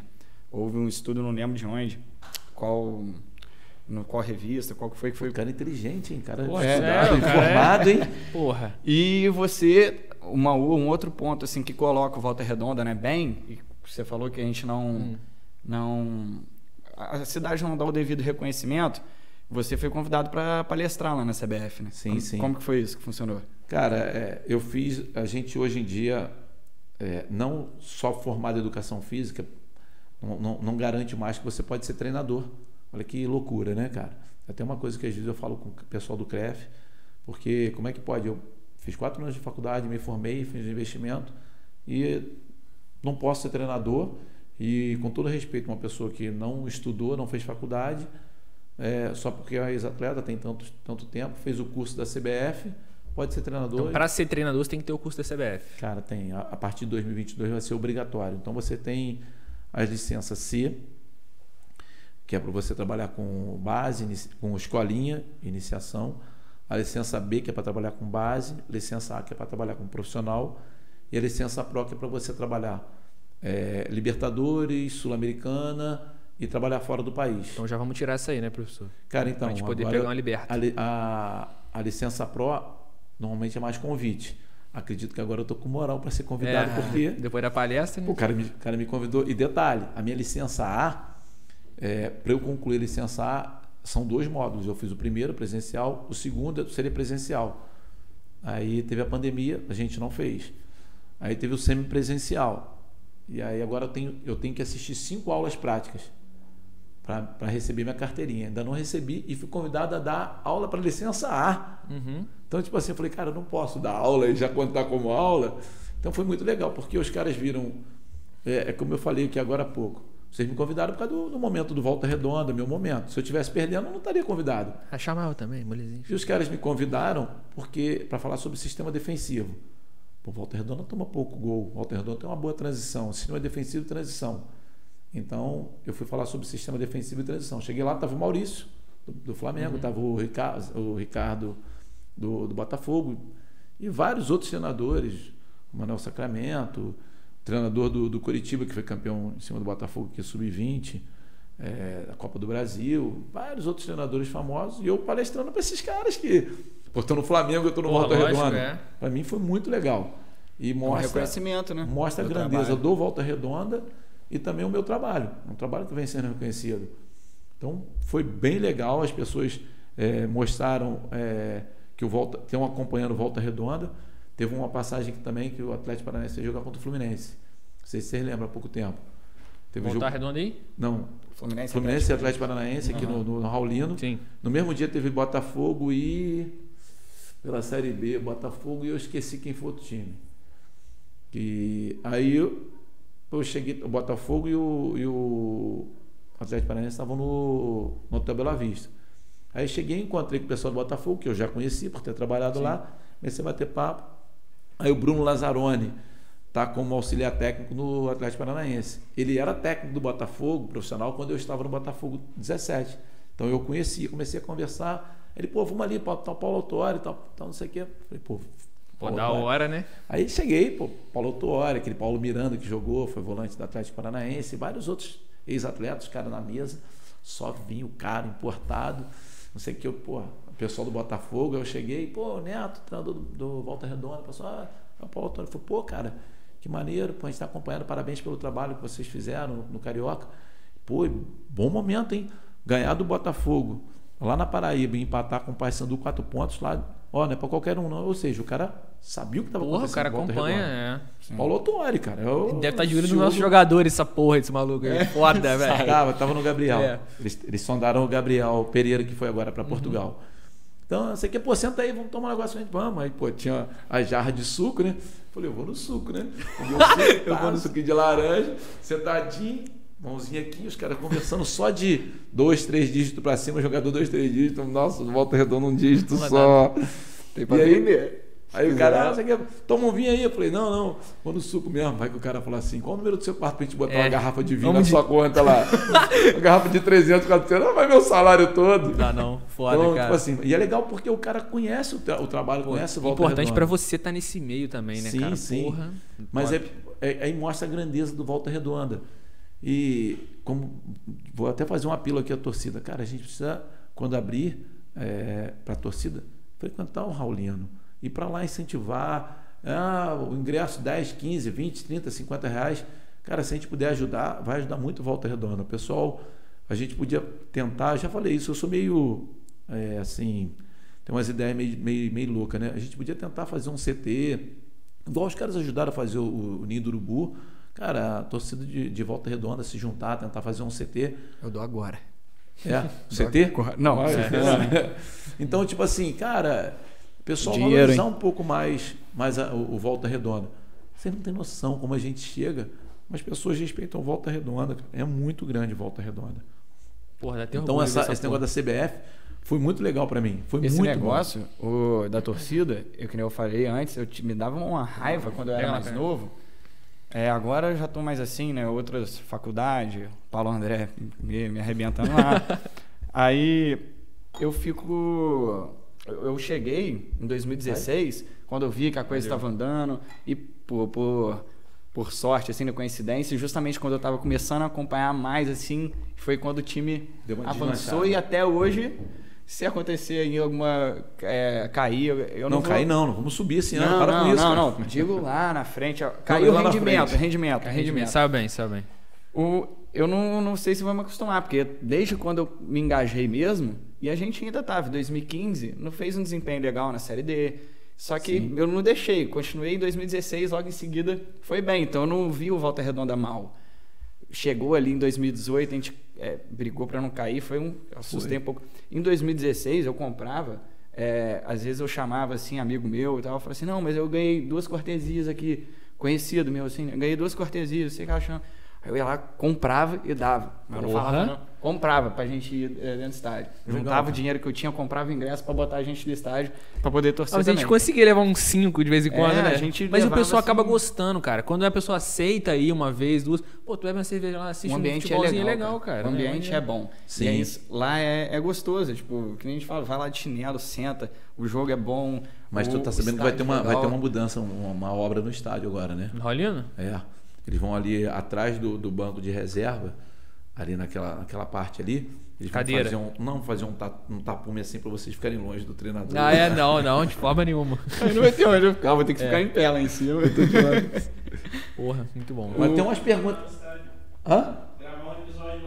gravar uma molezinha lá no estádio, lá na arquibancada, lá com, com, o troféu da Série C do lado. Vai... Mas aí, aí tem que pedir ah. liberação lá pro pessoal do estádio, né? Não, pro, pro, pro Neto, prefeito, pessoal. Ah, cara, acho que consegue. O Pedro e o, e o André conseguem sim, da, um da, da, assessoria de imprensa. Pô, quando eu falaram, pô, o Neto vem aqui, eu falei, porra, o Neto prefeito, porque eu conheço pelo sobrenome, né? O sim. Colucci. Eu falei, porra, caralho, achei que era o Neto prefeito. O... Cara, esse Neto prefeito também, eu sou fã dele, tá? Cara, é. cara inteligente. Eu já era fã dele. Pô, ele dá moral pra vocês lá? Ajuda? Dá. Cara, eu... É, ele é, o, ele é o prefeito, né? Ele é o, mas que é, lá quem, quem tá administrando é o Milton. Então tem que passar lá, conversar com o Milton, tentar fazer. Neto, que... queremos você aqui no Molezinha. Cara, o Neto é um cara assim fantástico. Eu, eu era fã dele. Uhum. É, porque eu vejo ele fazer muita coisa boa por Volta Redonda. Eu estudei aqui, morei um tempo em Volta Redonda, trabalho aqui desde 2014. Então, pô, eu vejo, vejo coisas boas. Não tô fazendo política aqui para ele, nem para quem passou, quem vai vir, não tem nada disso. Mas é um cara que eu sou fã. E aí esse ano eu fui conhecê-lo. Uhum. Pô, cara, que cara fantástico, bom de onda, sabe? O cara extremamente assim, receptivo. Receptivo, isso que eu falar. É. E inteligente. Pô, o cara, sentei com ele na mesa, ele estava atendendo as pessoas.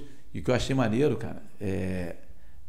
As pessoas ligam para ele, nós estamos conversando com ele. Você falando sobre é, saúde, ou falando sobre Esporte. futebol que não tinha nada a ver com a história, vocês falando coisa séria, o outro falando. Ele está atendendo todo mundo. Toca o telefone, ele no Viva Voz, ele atende, independente seja quem for. Caramba. No Viva Voz. Não tem nada escondido. Aí tu liga pro celular dele, é no Viva Voz.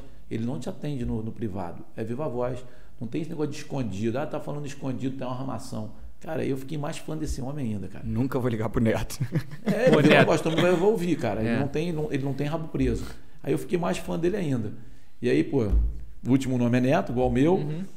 Um aniversário no mesmo dia, 29 de maio. Falei, caraca, que coincidência. coincidência. Falei, ó, tu é, pegou Volta Redonda, a cidade de Volta Redonda, vai fazer ela crescer ainda mais. Esse ano eu vou subir Volta Redonda. Ele falou, então tá combinado, os dois netos pra gente botar Volta Redonda botar pra, pra quebrar. É, ele é presidente de honra, né, do clube. É, é presidente de honra do clube. É, é um cara que, pô, dá uma moral pra gente. Pô, é tu cara... tá pior que jornalista, hein, velho? Sabe tudo, sabe tudo. Que isso, cara? Que pô, você fez o é... curso, que parada é essa que tá rolando aí? Estudou, cara, estudou pra mim, isso, bem me informado. Isso, isso aí, cara. Eu falei assim, olha, é uma coisa até... Momento triste agora, né? Pô, foi uma semana que eu tava meio assim psicologicamente assim meio zoado. Você tem que controlar o... até a lágrima aí agora não, falar. Mas é maneiro, maneiro. Mas psicologicamente. Foi traído? Foi traído? Não, não, não. eu tava, pô, algumas coisas assim e, e o Volta Redonda ir no estádio era uma coisa que é, é não sei, mas eu uma vez teve um, uma reportagem até no Esporte Espetacular da Fernanda Gentil falando, né? Ah, quando o Flamengo perde, é, quando o Flamengo vence, tem mais alegria nos morros, não sei. Só que isso, assim, para todo time, né? Para mim, às vezes quando a coisa não tá bem, alguma coisa assim, eu volta redonda, eu vou lá no estádio, é aquilo para mim. Tipo, ele ganhar, pronto, já resolveu para mim. Traz alegria, é uma... né, cara? Importante. Aí, como eu falei, quando o Gabriel é, me fez o convite, né, eles fizeram, aí essa semana foi assim, eu saber que eu ia vir aqui, você representando a instituição, ter esse papo, eu já ficava animado. Aí hoje eu já acordei até mais mais feliz. Vem assim, falando mais... pra caralho no carro, me é, deu carona. Já... Puta que pariu. Porque, pô, eu vivo mesmo assim o clube, tipo, adoro. Tudo eu, eu quero assistir, quero ir no estádio, quero apoiar, dar meu jeito. Tipo, então é, é uma coisa, assim, super importante para mim. Então, é, o conhecimento, assim, se fosse de outra coisa, de repente eu não ia estar bem informado, é, assim, tá né? Certo. Não, é legal, cara. É bom ouvir isso, porque, vou falar para você, é, isso é muito importante pra gente. A gente saber que a gente está dando alegria é uma das coisas que eu sempre falo. É, para mim é importante saber que eu estou é, deixando algum legado, produzindo alguma coisa para as pessoas, dando alegria. Então, pô, cara, obrigado, porque para a gente é muito bom também passar esse sentimento para as pessoas, deixar as pessoas mais felizes com o nosso trabalho, com o nosso desempenho. É o que a gente sempre trabalha para fazer. Pô, você falou uma parada do, do Globo Esporte e me veio em mente aquela questão do cartoluco, cara, que teve em Resende. Que, porra, para trazer mais visibilidade ao time, chamaram um cara que tem um conhecimento em cima do futebol eu queria saber assim. É, imagino que não tenha tido algum, algum caso semelhante voltando de pensar em trazer alguém, mas como você, como treinador, o que, que você acha disso? De trazer um cara que, porra, não joga, não tem estilo para futebol, tá envolvido, se escalaria um cara desse ou não? Que, me fala um pouquinho aí. Te botei na saia justa, não, você? Não, não traria. Não, se, não. Se o clube, é, se fosse uma ordem do clube trazê-lo, para fazer marketing, não sei o que, beleza, mas ele não ia treinar no meu time. Não ia não, treinar com os profissionais? Treinar, não ia treinar comigo, com todo respeito ao Cartoloco, ao uhum. Rezende. Uhum. Eu, não, como treinador, não aceitaria. É, é, eu não, não acho que seria uma, uma situação legal. Aí ele entrar em um treino, fazer uma. Uma, uma, uma filmagem, uma, uma gravação, filmagem, é legal, mídia, né? beleza, mas ele treinar diariamente, participar Constar do treinamento. no bid lá, né? Tipo... No bid, eu acho que Pô, ele tava no bid, não tava? Sim. Porra. É, cara, é alto rendimento. Pô, tira com... a oportunidade, de repente, de um cara que tá não, lá não treinando tira, pra caralho. Não tira a oportunidade. Não tira, mas que... você tá nivelando todo mundo ali junto com ele, né? Cara, é, é minha profissão, é meu ganha-pão. Eu tenho dois filhos, cara. Eu dependo daquilo ali, é. eu dependo do resultado. E às vezes você tira o foco, você tira a credibilidade do trabalho Cara, em momento algum estou criticando o Rezende, uhum. criticando o Santos Argentino, que é meu amigo, mas eu, como treinador, não aceitaria. Mas ele, ele não escalaria também. Ele não aceitou escalar o. Não, o é, ele não pela aceitou. conversa que é, a gente ele não falar. aceitou. Mas, tipo assim, é, o Rezende colocou ele para trabalhar diariamente. eu vou falar para você, eu pedi a demissão. Com todo respeito, com todo amor e carinho. Muito obrigado, sigo o meu trabalho, coloco meu treinador e vou garimpar outra, outra, outra, outra terra para mim. É. Mas eu, como treinador, não aceitaria, não. Eu, como torcedor, não me senti muito confortável. Porra, é. Porque eu acho que, pô, eu quero, hoje, ainda mais hoje, o Walter Redondo ele entra, que foi na situação no Carioca, eu entro esperando que a gente vai briscar semifinal, sonharia às vezes, de repente, com a Guanabara e tal. Parece que, assim, o foco não é esse, o foco é fazer uma só o marketing. Eu achei o marketing muito legal. Sim. Do Cartoloco. Mas ele, ele podia vivenciar o dia a dia, mostrar, contar o vestiário, a resenha, a brincadeira nos quartos, uma viagem, papa, mas ele treinar diariamente, ele. Pô, cara, eu não concordo. Eu tenho o Jefinho e o, e o Grasson, que era do Resende. Eu perguntei, mas. Ah, como, sabe, não, não quero mais saber, não, cara. Eu, Deixa pra lá. É, melhor não. Ah, Neto, não era legal, mas também não vou botar os caras numa, numa uhum, aqui. Sim, sim. Então, eu como treinador, para treinar diariamente, ser um atleta ali, com todo respeito ao Cartoluco, ao Rezende, ao Santos Argentino, eu não aceitaria. A ação era legal, a ação era bacana. A ação bacana, de marketing né? é legal, mas Puta, a... É tipo assim, só que não, isso não. Você tem uma linha ali, né? Você não. Você filmar, você mostrar o dia a dia dos jogadores, aquilo era bacana, né? De, é, mostrar o seu, um bastidor perdia, ali, né? Como Pô, quando o Resende ganhou do Fluminense no, no Maracanã, é uma comemoraçãozinha assim, você vê, né? Legalzinho. Muito mas... legal. Eu, pô, a pequena coisa que eu tenho só de saber o Júlio Amorim, do Júlio Amorim não tomar banho, pô, isso aí eu já me divirto lá. Como assim não toma banho? Ah, o, no, no, o Luiz Paulo treino? arrebenta com ele. Falaram lá, isso, não vi não. Luiz Paulo todo treino, é, bota lá no story que o Júlio Amorim toma banho. Toma, é Tome banho, Júlio. Eu vou, eu vou defender. tá frio, coitado, calma. Só, vou defender o Júlio Amorim. Não é que não tome banho. Ele toma banho, tá maluco. eu mato ele. Mas às vezes ele saía do treino e saía na correria para dar tempo de chegar em Vassouras, porque ele casou com uma menina que faz medicina em Vassouras. Uhum. E ele tem um filhinho. Então, dependendo do horário do treino, ele já saía direto, pegava o carro, mudava a roupa, ou às vezes ele até falava com, com o roupeiro: Eu vou levar a roupa, vou lavar em casa, amanhã eu trago a roupa, para dar tempo dele chegar e liberar a menina, namorada dele, a esposa dele, no caso, né, para ir para a faculdade, porque eu tá trabalhei na, na, universidade. É, tanto o aluno como o médico lá, eles têm um ponto digital. E aí, pô, atrasa, tem problema para ela. Então ele saía correndo, aí os caras ficavam pilhando ele. Às vezes também, às vezes era um pouco de preguiça em alguns momentos. mas era, era muita correria dele. Eu até ficava preocupado. Júlio, cuidado nessa estrada, não sei o uhum. quê.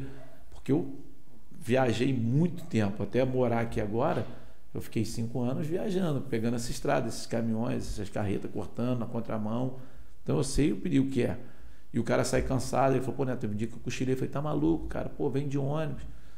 Então, mas é muito legal. A gente tem a pilha, né, cara? Pilha e essa mundo. parte, isso que é, o legal, porque assim, o, é, o clube, as pessoas às vezes não têm noção, por exemplo, uma pessoa que mora no Rio, torceu pro Flamengo, Fluminense a vida inteira, às vezes ela não tem, ela não tem esse conhecimento de como que é, assim, né, o clube, é, o bastidor de um clube que tem um menor investimento. O cara tem que sair do treino cansado, que eles não têm isso lá. O jogador no Fluminense, no Flamengo, não, não vai ter isso. E ele tem que sair do treino, ir é, para a esposa dele, fazer medicina e fazer o curso, a filha em casa, e ele vai ficar cuidando da filha em casa. É assim, uma é coisa. Filho. Que, filho. Uhum. É, que não tem. É, as pessoas às vezes não têm essa noção, né? Sim, claro. Que acompanha só um clube de maior investimento e tal, no, no, no vivencia isso. Isso é a ação nessa parte, ela é legal, né? Claro, então o cara acha que o jogador sai dali do Volta Redonda e vai parar numa churrascaria, vai almoçar vai tomar um chopp, vai pra piscina à tarde, que não sei o quê. Porra, nada disso. É totalmente diferente. Ô Neto, a gente deixou um, alguma caixinha de perguntas né, no Instagram para as pessoas estarem. Você viu dar uma olhada lá, né? Aí eles fizeram algumas perguntas e a gente gostaria de saber. Cara, que treinador que tu se espelha hoje no futebol? Cara. Vai falar Guardiola, Renatão, vários. Jorge Jesus. Pô, tu falou aí. Tá me respondendo. Bravo, é. São os treinadores que hoje estão no momento. Aí a gente tem também a situação do, do Joel Santana que é a maneira de gestão de grupo, aquele cara que é paisão. É, o Luxemburgo, a maneira de, de, trabalhar, de ser um cara. Porra, ele deu uma entrevista hoje, cara, que não deu pra entender uma palavra que ele falou é. no Cruzeiro. Puta que pariu. Eu botei Abel, até no meu Instagram. Abel Braga, aquele cara que, porra. É, aquele cara que vencia mesmo, que tava, venciava com, uhum. Com, aquele fervor. Acho que depois que o filho dele faleceu, ele deu uma, uma, uma murchada um pouquinho. É, Jorge Jesus, Guardiola, o Mourinho. Mas assim, um de você ter ouvido uma palestra presencial ou conversado, tem algum assim específico? Cara, vários. Eu gosto muito do Eduardo Barroca, do Zé Ricardo, são pessoas que eu conhecia, uhum. enfrentei no futsal, depois enfrentei no futebol. É, o Léo Perkovic, do, do, foi do Fluminense.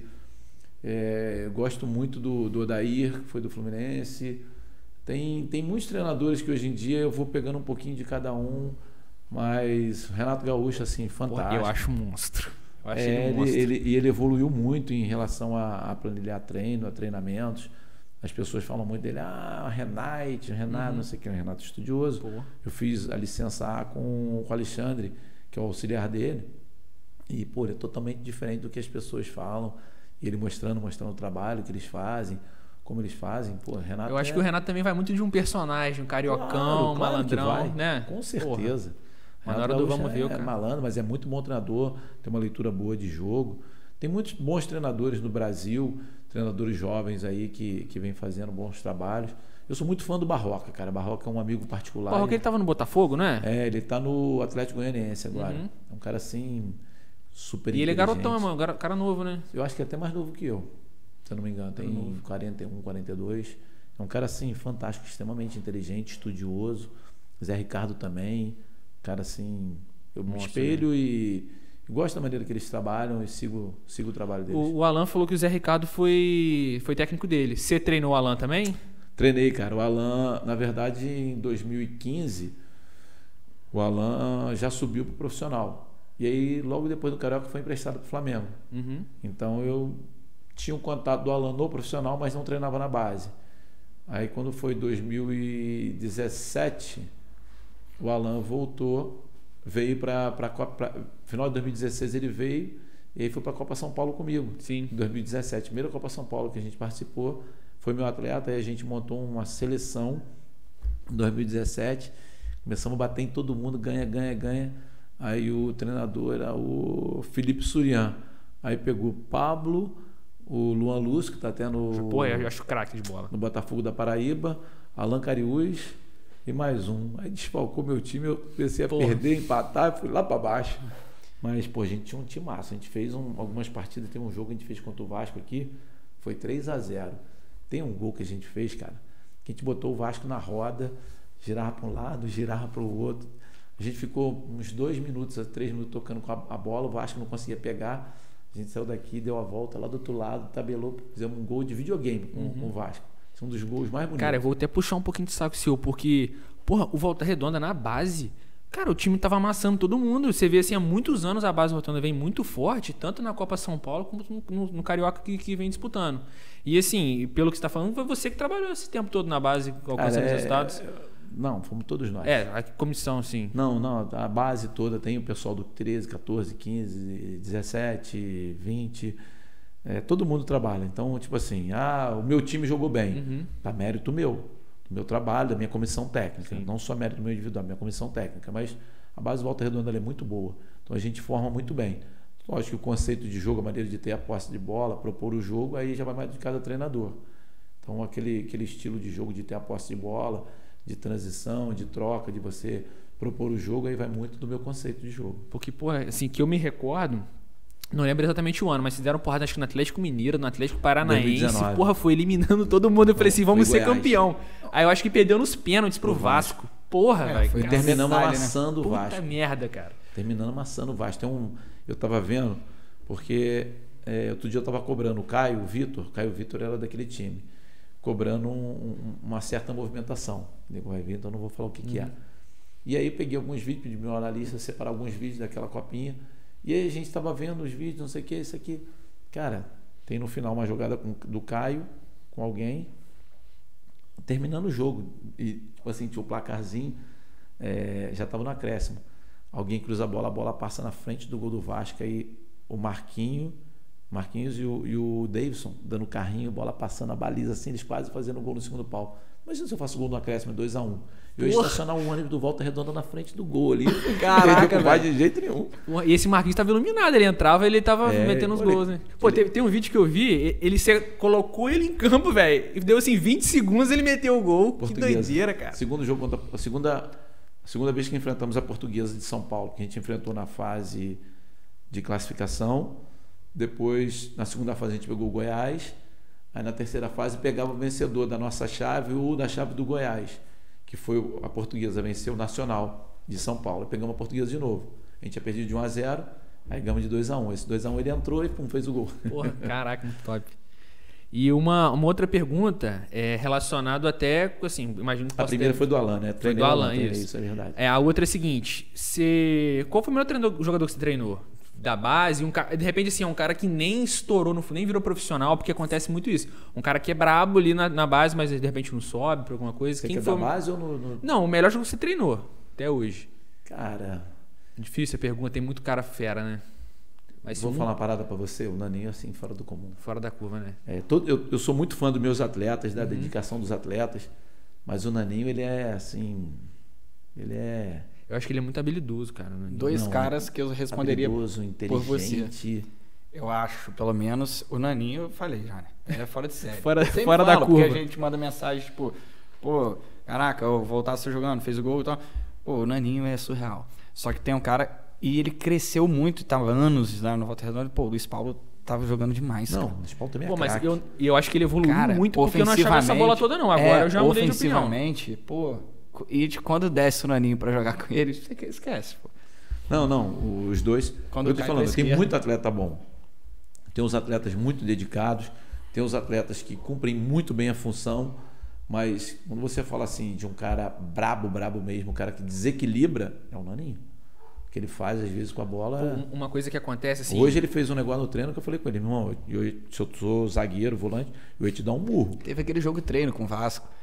Teve um jogo treino com o Vasco que ele fez os dois caras se trombar. Pô, matei de rir. Cara, fez isso também no, no, no, no- na- no Brasileiro, acho que uns dois ou três anos atrás. Tem um que os caras batem de frente. De assim. letra, assim, que ele puxa, né? Hoje foi muito parecido com isso, no meio de três. Ele fez isso e os caras, pá, como é que ele tira a bola? Falei, cara, vocês não vão dar uma chegada no Naninho, não? Porra. Pô, ele riu. Falei, Naninho, se sou eu te dou um murro, cara. Aí ele riu, mas é pênalti. Não, não, mas não tem VAR no treino, não. Ah, não vale, no treino vale também, pô. Cara, um- me... uma coisa que rola, assim, o Naninho ele tá arregaçando no treino e tá no jogo também mandando bem. É uma conversa que a gente ouve falar, até em outro podcast que eu vi, com relação ao Vitinho, do Flamengo. Que o cara deita no treino, mas chega na hora, o cara fica, não sei se é inseguro, não sei o que acontece. Você já teve algum, alguma coisa assim? Um cara, caraca, tá jogando muito no treino, mas no jogo não acontece. E Acontece, claro. Pô. O cara às vezes sente, sente o jogo, sente a responsabilidade. Às vezes o cara tem muito mais tempo para fazer aquilo no treino e às vezes ele não é, não é titular. No caso do Vitinho, ele não é titular. Uhum. E aí ele entra, pô, ele tem que render mais do que Everton Ribeiro, do que Arrascaeta, do Verdade. que Gabigol. Aí, Apesar dele Pedro tá mandando até bem Ele agora. O titular não tá rendendo. Não, ele entra às vezes para substituir, para um cansaço, para um. É, é, mas assim, Como é que ele vai, vai substituir a altura, aquele cara que, tá, que jogou, vamos botar aí, 60, 70 minutos, e ele tem ali 20 só para fazer? Pô, ele não vai render. Entendeu? Ah, mas aí ele ficou titular em dois jogos, tudo bem. Mas e toda a história que o cara vem construindo antes no Flamengo? O Bruno Henrique, ah, os caras estavam na seleção, não sei quem. Ah, eu, pô, o Vitinho não estava rendendo. Claro, lógico que ele estava rendendo, só que vai todo mundo comparar o rendimento do que vinha antes. E não é assim. Até cara. porque assim, quando pô, o cara vem, ele vem. jogo, né? Ele entra é pra mudar o jogo sozinho, né? A pessoa já coloca todas as fichas num cara que tá É, tipo, entrando. na ele já verdade, não é recebe. mudar o jogo, mudar uma característica, mudar uma, uma, uma situação, tentar que- quebrar uma linha, tentar mudar um pouquinho o que o, a estratégia defensiva que o adversário, o treinador adversário fez. Aí você muda, às vezes, um atleta para tentar é, dar uma, uma- um contraveneno para os caras. Uhum. o Flamengo foi o time mais enjoado assim que você pegou nesse tempo com o Volta Redonda? Foi. Porra, não dá com os caras, velho. Os caras. Não, dá, dá, mas tipo assim, a gente errou e não podia errar. O jogo, o jogo lá foi um jogo bom, o primeiro jogo, 2 a 1 um. Todo mundo fala, pô, se o cara não dá aquela falta do. É, Bruno Barra. So... Não, Bruno Barra não. O João sofreu, o Bruno Barra achou o Aleph Manga Ah, e saiu não, na cara do gol. não, fala isso não. Fala isso não. Dois quase, a um. quase soquei a televisão. 2 a 1 um, eu ia falar pra você que eu ia fazer gol, eu ia fazer contra o Vasco. Eu ia estacionar um ônibus lá no Maracanã pro Caraca. Flamengo. É, beleza, mas o jogo aqui no Raulino, a gente foi. Taticamente, a estratégia foi perfeita. Aí o Naninho errou num, num drible, onde era para ele dar uma treinada, era para ele meter a bola. Também não vou falar o que é treinado, Uhum. porque ele vai ver, que a gente faz até hoje. Perdeu a bola, o Michel cruzou o gol do Pedro. O segundo gol, a gente perdeu a bola, o Julinho tinha que ter feito a carga, tinha que ter feito a falta no Vitinho, não fez, meteu a bola, Pedro fez o segundo. E o terceiro, o Gabriel tinha que dado um chutão, foi até aí driblando. O Arrascaeta deu Por aquela cima. colherzinha. Porra. É Então isso foram que eu acho, assim, tipo. três erros individuais que a gente não podia errar contra Uhum. o Flamengo. Mas é, a estratégia, taticamente, a gente foi perfeito. Primeiro tempo, o Flamengo deu, se não me engano, dois ou três chutes. É, um de perigo, que a bola passou rente do, do, do Everton Ribeiro. E o, e o Diego fez pelo menos três defesas assim, cara a cara. Uma do Manga, o Manga deu uma pancada que ele caiu, pegou a bola aqui. Então, a gente foi assim, perfeito de estratégia e taticamente.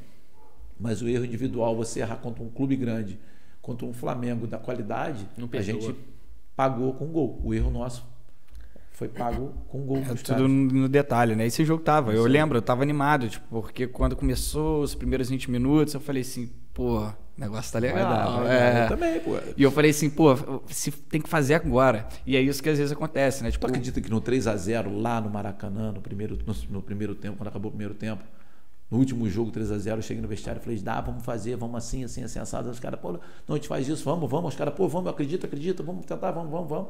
Nós tentamos, cara. A gente foi Porra, é. pro intervalo, vamos, vamos que dá, dá pra empatar. Pelo menos a gente empata o jogo, não perde esse último jogo, não sei o que. Os caras confiam, confiam, vamos fazer isso, vamos, vamos, nós treinamos assim, vamos, vamos embora. Cara, eu, eu não Vestiário. consigo. assim, Ah, já deu, tomou o terceiro, Não, que- tomou o segundo. Eu como, acredito tem que botar calor naquela porra mesmo, velho.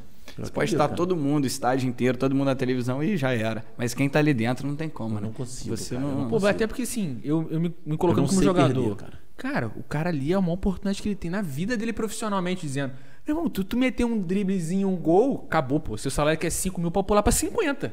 Né? Sim, se, se o cara pensar nisso, porra, o cara tem É, que morrer dentro do campo. Uma prova viva, tipo, que nem o Manga, a idade para um jogador de futebol tava até é, já elevada, né? Só que um carioca mudou a vida dele. Uhum. né? Então, assim, a oportunidade Isso é... pode acontecer, assim, com um treinador, E de pode uma acontecer com inteira. treinador, isso aí, Claro, não, profetizar.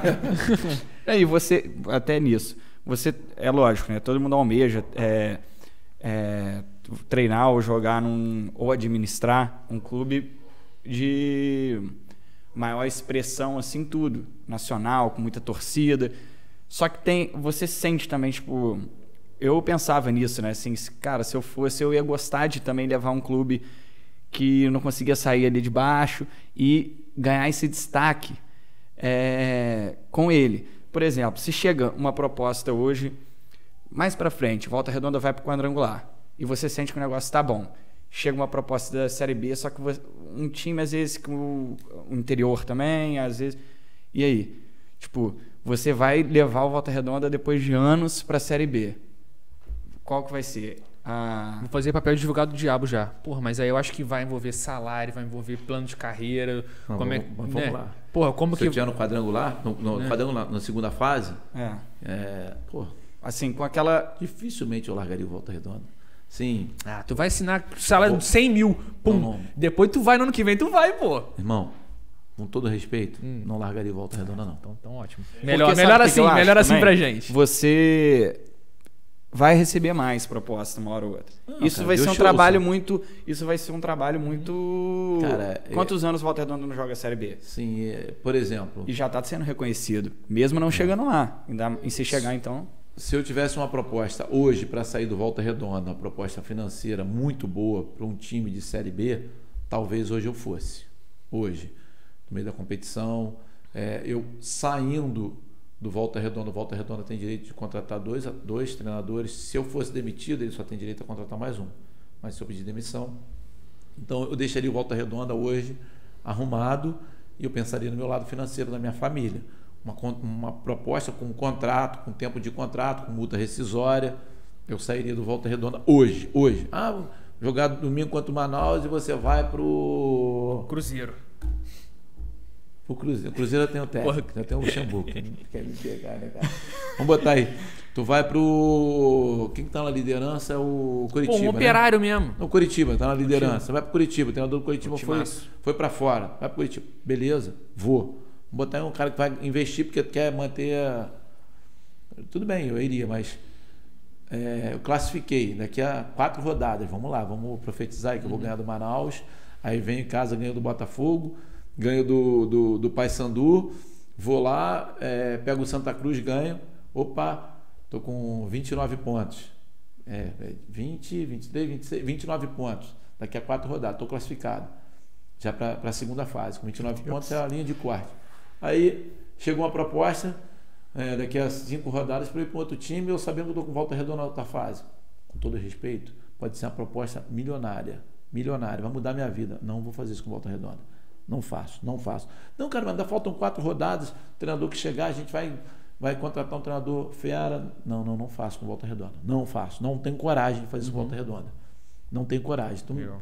pô, a chance do Volta Redonda subir, eu quero muito estar numa Série B. Mas o Volta Redonda também quer muito, cara. É o que a gente fala às vezes para o atleta. Tem atletas que têm sondagem. Sonha em jogar uma Série B? Sonha. O Volta Redonda também sonha em jogar uma Série B. Então, é, eu acho que o, o Volta Redonda ele é muito maior do que o Neto. Então, eu pensaria muito no Volta Redonda nesse momento. Eu não largaria o Volta Redonda numa, numa segunda fase, em hipótese alguma. Uma Série A para um Flamengo, jamais. Não, não faria isso. Ah, Neto, o Renato Gaúcho foi para fora do país, ser um treinador. Você é o nome. Não, não vou. Ah, não, Flamengo, com todo respeito. É, eu tenho princípio, eu tenho lado, eu tenho caráter. Eu não faria isso com volta redonda. Não faço. Não, irmão, isso aí. Porra, Chora, Luiz. tem Segura a como. lágrima aí. Com Pega o dinheiro, com dinheiro nenhum me, Oh. me, me tiraria do volta redonda para essa situação. Não. E, mas assim, você tem. Hoje, você sente lá que se você sai. É uma coisa que eu não senti às vezes, e até da base, que eu ia te perguntar, tem um planejamento. O sub-13, o sub.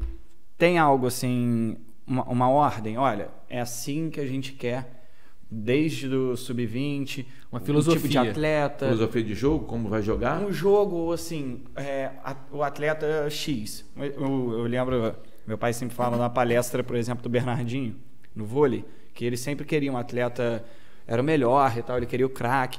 E recentemente ele mudou isso, ele queria ver primeiro assim: olha, quanto tem de altura? 1,82, esquece, não tem. 1,90, opa, então vai. Então tem alguma coisa que vocês veem assim, desde todos a, a- base inteira? O clube tem algo assim que ele preza? Um, um estilo ou, ou não? Cara, tem algumas coisas que o, o clube tem, como, como alguns conceitos para você admitir um atleta, aprovar um atleta no clube e você contratar. Mas o futebol ele é assim, ele é fantástico. Como é que o soteudo daquele tamanho joga? Aí você vai abrir mão de um soteudo? Você não pode abrir mão do É. soteudo. Você, é, vamos lá, filosofia do Neto é ter a posse de bola, marcar pressão, ter uma transição veloz. Beleza, aí o atleta do sub-13 vai só treinar isso. E se ele não der certo no volta redonda, ele só sabe fazer aquilo ali? Então a gente não tem isso. Todo mundo joga, passa por vários conceitos, vários, por vários tipos de, de, de sistema de jogo. Se é 4-4-2, 4-2-3-1, 4-3-3, 3-6-1, 3-5-2. Isso aí é. Cada treinador utiliza o seu. A gente tem algumas coisas em relação a, a, a- como o atleta tem que se comportar dentro do clube, horário, é, trabalho de força com os atletas, a gente sabe que precisa, é, trabalhos técnicos. Então a gente tem esse tipo de cobrança, mas é, não tem esse ah, atleta daquele perfil ali não serve pra gente. Serve, joga bola qualquer um serve. Serve. Todo mundo tem sua, a sua característica individual, mas ele tem que corresponder dentro do, do, do, do coletivo, cumprir a função dentro do, do clube, dentro do grupo, do, do- dentro da equipe, seja qual for a categoria. Então a gente tem só isso, mas ah, joga, o profissional joga no 4-3-3, todo mundo tem que jogar igual. Ah, a construção do pé do zagueiro tem que ser assim. Não, não, não, não. Tem um zagueiro do chutão, tem um zagueiro da, da pancada, tem um zagueiro da construção, tem um zagueiro grosso. Isso aí, cada treinador monta o seu time. E a gente tem algumas coisas que a gente pede para que sejam bem trabalhadas. Trabalhados. Sim. Então, uma outra pergunta. Eu acho que a pessoa pensou no Michael na hora de fazer. É, se você é, já contratou, se você olha pra várzea, cara, porque tem muita gente que é boa de bola, apesar de não ter a base, e que ainda tem ou sonha em ter oportunidade de futebol. O que, que você acha sobre isso? Cara, eu até no- no- na preparação para o Carioca, alguns atletas, até que de volta redonda, foram fazer teste. Alguns atletas jogaram várzea. Só que aí o que acontece? Às vezes o cara da várzea, ele não tem o lastro fisiológico, a carga de trabalho que o atleta da base teve dentro do Volta Redonda ou um atleta que a gente vem contratado teve. Então o cara às vezes não aguenta o ritmo. Ah, mas aquele cara daqui a 15, 20 dias vai melhorar, daqui a três meses ele está rendendo. Eu não tenho três meses. Às vezes o treinador tem três, quatro, cinco jogos. Então é preferível apostar num moleque da base, Uhum. né, com todo respeito, apostar num, num rapaz da, da, da várzea. Ah, o Michael, pô, cara, é, são casos muito raros de, de hoje em dia, com o trabalho de preparação física, com a carga de, de trabalho que tem, um atleta suportar. Então isso aí a gente até dá uma oportunidade, Uhum. mas se o cara nunca foi atleta, o cara vai. Cara, a carga é complicada. Acabou, Luiz. Acabou a chance. Acabou a chance. Só a chance Ah. de jogador. Acabou a chance. complicado, cara. É bem complicado. E aí eu vou apostar na base. Uhum. Pô, vou apostar. Vou dar um chute aqui, não chegou ninguém, tá? Mas eu vou apostar num lateral direito que fez um bom campeonato da cidade. Pô, legal, o cara jogou no sub-13, no sub-15, sub-17 do Volta Redonda. Mas no sub-20 o Neto, o treinador, não gostava dele. Aí hoje, é, pô, ele vai vir, pô, tá três anos sem jogar. Alto rendimento Muito tempo, né? entendeu? Sem ter uma carga, e aí eu tenho um Julinho. Como é que eu vou deixar o Julinho de fora? Eu tenho o Walter, tenho o Bebê. São três que foram formados na base que eu conheço desde o Sub-13, treinando, treinando, jogando contra Vasco, Flamengo, Fluminense, Botafogo. Os caras não vão pegar a camisa do Flamengo, cara, pô, Flamengo, pô, joguei contra o Flamengo. Ah, vou pegar o Vinícius Júnior, tá? E daí? Eu marquei ele no Sub-13, no Sub-14, Porra, é. Sub-15. Quem é Vinícius Júnior pra mim? É a mesma coisa, vou enfrentar. Entendeu? Não é que é Vinícius Júnior assim que É eu digo, claro. não. Aí, Só pô, vai ser mais uma vez da- dos que já foram, não é? é isso aí. Entendeu? surpresa, Pode né? ter me, me expressado mal. Aham. Daqui ia chegar um cara que pô, jogou a várzea. Ih, cara, Vinícius Júnior ele vai me driblar. Como é que eu vou fazer? Acho que eu não vou marcar ele. Vou, vou afastar, vou afastar porque ele é bom. O Vinícius Júnior vai deitar em cima de você. Não é o Vinícius Júnior. Ah, Beleza, como caiu, eu já sei como é que ele joga. Então, às vezes, a gente evita apostar Uhum. porque a gente tem uma coisa boa na base. Agora, se eu não tivesse, eu ia atrás e rendeu, vai jogar. Comigo, cara, vou falar mais uma vez, eu não tenho acordo com ninguém. Ninguém, ah, vou te dar um dinheiro. Mas aqui, já, já tentaram te oferecer, ó, meu filho Já, joga pra já. caralho, toma aí 10 mil, vai ter que escalar Não, não, moleque. dinheiro não, mas não. pô, cara, a gente pode ver um negócio mais pra frente. Que negócio mais pra frente? Um atacante mais pra frente? Não, pô, tem um negócio aí, pô, depois a gente te dá um presente. Irmão, presente quem me dá é meu pai, minha mãe, minha mulher, meus filhos, não tem presente Como nenhum. diz o Jones, confiar você cara. confia em pai e mãe. É, cara, então, tipo assim, pô, vai perder tempo comigo. Eu sou grosso, eu sou da roça, eu sou bronco, eu sou de Morsa, não sou de Mendes, sou bronco mesmo, não quero dinheiro nenhum, estou satisfeito com o meu salário, quero que eles aumentem meu salário, mas receber pelo meu trabalho, não pelo ah, um dinheirinho aqui, ah, um empresário tal, pô, vai perder tempo. Vai perder tempo. E vai arrumar um cara chato. E se falar, com todo respeito, eu saio na porrada à toa. Mas não tem medo de apanhar. Ainda bem que eu sou gente boa. mano. É, não, eu sou gente boa, É, eu sou gente quem boa. é, cara claro. vai, peraí, respeita, cara. Então, isso é meio maluco mesmo. tem mais duas perguntas. Pode ser que seja um pouco polêmica essa. Você já vivenciou algum racha no elenco? Sim, ou dois jogadores que não estavam se entendendo. Já. Pô, eu jogo mais que ele, pô. Tem que me escalar, que não Já. sei o quê, de fazer, grit- fa- aumentar tom de voz dentro de vestiário. Eu com o jogador. não, o jogador- jogador é, sim, jogador? você entre Pô, eles. Aleph Mang e Bruno Bar no, no vestiário quase saíram na mão uma vez. Caraca, E, meu. pô, no treino uma vez também eu falei, pô, beleza. Falei, olha, olha só, vocês vão brigar? Pera aí que eu vou daqui. Olha. Você acha que eu vou, eu vou apartar? Correr risco de tomar um tapa na cara, uma pancada Os caras são grandes, os dois, é, pô. Briga aí, eu, vou, eu gosto, de, eu gosto de ver, eu vou. Gosto de UFC pra caramba. aqui olhando. Eu não vou, pá, não briga não, não briga não, quer brigar, briga. Só que vocês estão faltando com respeito com o local de trabalho de vocês, cara. Todo mundo vendo aí, vocês discutindo, isso num dia de um treino lá. Porra. Ah, pô, ficou feio, cara. Pô, e são dois caras que são assim, são até referência de repente dentro do elenco, É, né? mas- Pô, os caras. Meu irmão, passou 10 minutos, estavam os dois abraçados, depois rindo. Entendeu? É cabeça quente, é um Uhum. momento ali, um cara reclamou, outro reclamou, não aceita a reclamação. Passou. Já vivenciei racha, já dentro do Volta Redonda, fora do Volta Redonda e outros times. Racha, todo mundo pensa de maneira diferente, não é todo mundo igual, todo mundo tem o mesmo objetivo, ganhar. Mas o cara às vezes pensa de maneira diferente, às vezes brigou com a mulher, às vezes a mãe chateou. É normal, cara. É como numa, numa fábrica, como num- numa empresa, num, num hospital Legal. numa, num- num- numa, numa universidade, numa sala, às vezes você não concorda com o que o cara pô, expõe um negócio local, às vezes o cara fala assim, pô, professor, você podia fazer uma prova, Paulo André, pô, você podia dar uma prova aí de múltipla escolha, não sei o que, papapá. Aí o cara fala, pô, não, eu quero discursiva, que eu quero escrever umas paradas maneiras, que, pô, eu estudei para isso, aí, pô, a prova mais ou menos. Não, eu quero aprender. Ah, professor, dá para você hoje passar um vídeo e liberar a gente mais cedo, não? Porque, pô, tem um jogo do tal da Libertadores. Aí, pô, o cara, pô, mas eu tô pagando a faculdade, vem pra cá pra estudar, o cara vai passar um vídeo. Cada um pensa de uma maneira diferente. Uhum. O jogador também tem racha, tem, cara. Mas você vai no meio, você mostra, o objetivo é o mesmo. Você não precisa pegar aquele cara e levar para jantar, levar para sua casa. Mas dentro do campo, cara, você tem que correr por ele. Entendeu? Então, isso acontece. É isso aí. Cara, última pergunta. Te dando um, um cheque em branco. Você contratar três jogadores que atuam no futebol brasileiro hoje para trazer voltaço. Quem você traria? Não precisa ser brasileiro, não.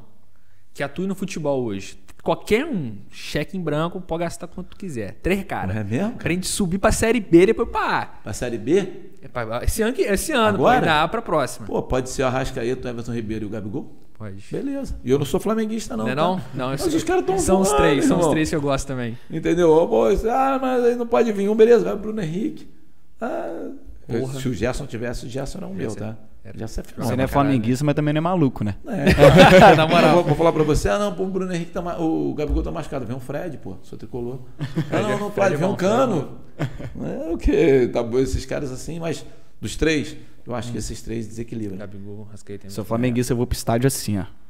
Que- Fazendo L. A alegria. Do, de casa até o estádio aqui. Porra, não, o Flamengo tá. A, a realidade do Flamengo hoje eu acho que subiu de patamar. Bota o Flamengo pra jogar na Champions porque Libertadores agora já tá. Calma, menos. Só, só, só torço pro Flamengo, só torço contra o Flamengo quando voltar redondo, É hein? isso aí. Essa Cara, aí. então, e agora, você não me perguntaram, mas é uma sensação totalmente tranquila você enfrentar o time de coração. É. Nunca me senti, nunca senti nada. Porra, Fluminense. Cara, pra mim era mais um time qualquer. Mas só investir mais a um camisa. adversário. Hã? Só investir a camisa. Eu já joguei pelo Fluminense futsal, então, tipo assim. Já vestiu. Já vesti a camisa. Ah, trabalhar no Fluminense? Pô, claro. Trabalhando no Flamengo, no Vasco, no Botafogo. Trabalhei Neto e no Botafogo, Marcão lá. E trabalhei no Vasco, no futsal do Vasco, no Sub-17, futsal profissional do Vasco, no Botafogo. E já joguei pelo Fluminense. Flamengo nunca fiz nada. Mas, cara, qualquer time. pô, Fluminense, meu time de infância, de coração, claro. Mas, pô, irmão, vai enfrentar o Fluminense. Minha filha tricolor doente. Pai, vibrando um gol que a gente fez. Eu ainda estava na base, a gente assistindo, assistindo o jogo. Nós jogamos contra o Fluminense, empatamos. E depois teve Fluminense Volta Redonda profissional. A gente ganhou até aquele gol, jogo. Acho que foi 2x1. Um, gol do Pedro no finalzinho. O Fred fez um gol de pênalti. Pô, gol, eu vibrando lá para contra o Fluminense. Falei, pô, Fluminense, quero que se dane o Fluminense. Fluminense, a derrota do Fluminense. Pô, que se dane. o Volta Redonda não é uma vitória do Volta Redonda Fluminense pra gente é bom pra Não, caramba. esse ano sofreu, então. não, até né? porque o Fluminense. Esse ano sofreu, então, né? Cara, Ela. ela? Não, É. aí acostumou. Porque ela era pequenininha, isso 2014, ela era pequena, 2015, aliás. Ela era pequena, agora tá com 18, então ela tinha 13 anos. Então, hoje em dia, pô, é Neto Futebol Clube. Pô, na moral, É. até porque o Fluminense meu é filho, freguês. meu filho é. você fala, Qual o seu time? Ele vai falar assim: Volta Redonda. Não, não. Qual outro time que você torce nesse Volta Redonda? Ele, Flusão. Beleza.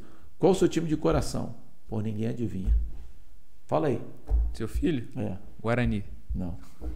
Fortaleza, irmão. Porra, Fortaleza. Vai, entender, o moleque tem 11 anos. Cara, mas tem um. Eu não sei onde que é, se é no Maranhão. Tem um menino, aí o pessoal lá do Volta, do Volta Porra, na Redonda com certeza vai saber. Ele é do, é do Maranhão, eu acho. Eu lembro porque história. o Volta Redonda foi jogar contra o Remo, eu acho. Ele é Volta Redonda. Aí é a camisa do Volta Redonda, o Volta Redonda já postou É, já foto. mandaram camisa, sim, sim. Ele, ele Como é é que Volta botou na Redonda. cabeça que a volta É. redonda acabou, velho? Cara, meu filho assistindo Fluminense e, e Fortaleza outro dia, tava 1x0 Fluminense. Eu sentado na mesa, ele sentado aqui, assistindo a televisão, igual tá aqui. Eu aqui de lado pra televisão, ele sentado de frente, minha filha assistindo de lado também.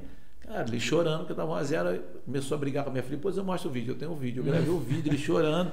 Aí o Fortaleza empatou o, o jogo, aí ele ficou bravo, porque o goleiro do Fluminense tomou um gol que a bola é defensável. E, pai, esse goleiro é um pé de manga, que não sei o quê. Eu falei, cara, mas é gol do Fortaleza, vibra. Cara, ele chorava, ele não sabia se ele torcia ou se ele vibrava que tomou o gol. Mas ele é Fortaleza doente. O Saulo mandou uma camisa pra ele, o Saulo Porra. Mineiro, O autografada Saulo do tá no, Ceará. Tá no Ceará. Não, foi embora agora pro Japão. Graças a Deus, vai entrar um dinheirinho do Saulo Porra, pra é, gente, maneiro. Nossa. Então, tipo assim, o Saulo é, mandou, eu fiz uma chamada de vídeo. Breno aqui, o Saulo, ó, Saulinho, não sei o quê. Ó, tô te mandando a camisa, vai torcer pro Ceará. Ele olhou pra, pra minha esposa. Não, vou, vou torcer pra você, Saulinho. Tá, mas vai parar de torcer pro Fortaleza. Ele falou, pô, Saulinho, eles não podem ser os melhores amigos. É. Saulo, não, cara, eles são adversários. Não, eu vou torcer para você e pro Fortaleza. Uhum. Ele não abre mão. Aí o Saulo me deu a camisa do Ceará. Passei no aeroporto, foi quando ele foi jogar contra o Ferroviário. Também lá em Fortaleza. Passei no aeroporto, tive que comprar a camisa do Fortaleza para ele. Porra, maneiro, Tive cara. que trazer, cara. Ele é Fortaleza. Ficou cinco dias com a camisa Foi legal que ele gosta de futebol também, né? Gosta, gosta muito. Gosta Vou botar para trabalhar para você, pô, mais para frente. É, quem sabe o Tite é. tem um filho que é, é auxiliar, quem sabe o Breno pode Pô, uma pergunta que eu ia fazer, cara, tinha fugido na, na, na mente. É, com relação ao seguinte, a gente no, no, dia a dia, a galera adulta, tem muita vontade de sair do Brasil para poder tentar seguir vida, né? Morar nos Estados Unidos, morar na Europa, Portugal, que está em alta agora. Se, rola, se você ouve muito falar assim, pô, caraca, se eu for pro Japão vou ficar bem, se for pro Minas Ares vou ficar bem, lá que é o lugar, tem que ir pra Europa, não sei o quê, pra jogar terceira divisão de Portugal, sei lá. Tem isso, cara, se eu Tanto falar. Tanto treina, pra treinador quanto pra, pra atleta, com certeza. É, pô, porque o cara lá, sei lá, que ganha 6 mil euros. Meu irmão, dá, porra. Saulo, Saulo Mineiro. Saulo Mineiro ganhava no Volta Redonda, acho que chegou ganhando Volta Redonda 3 mil ou 4 mil. Aí no segundo ano ele foi para 9, depois teve a meta, porque a gente sempre faz muita uhum. meta, né?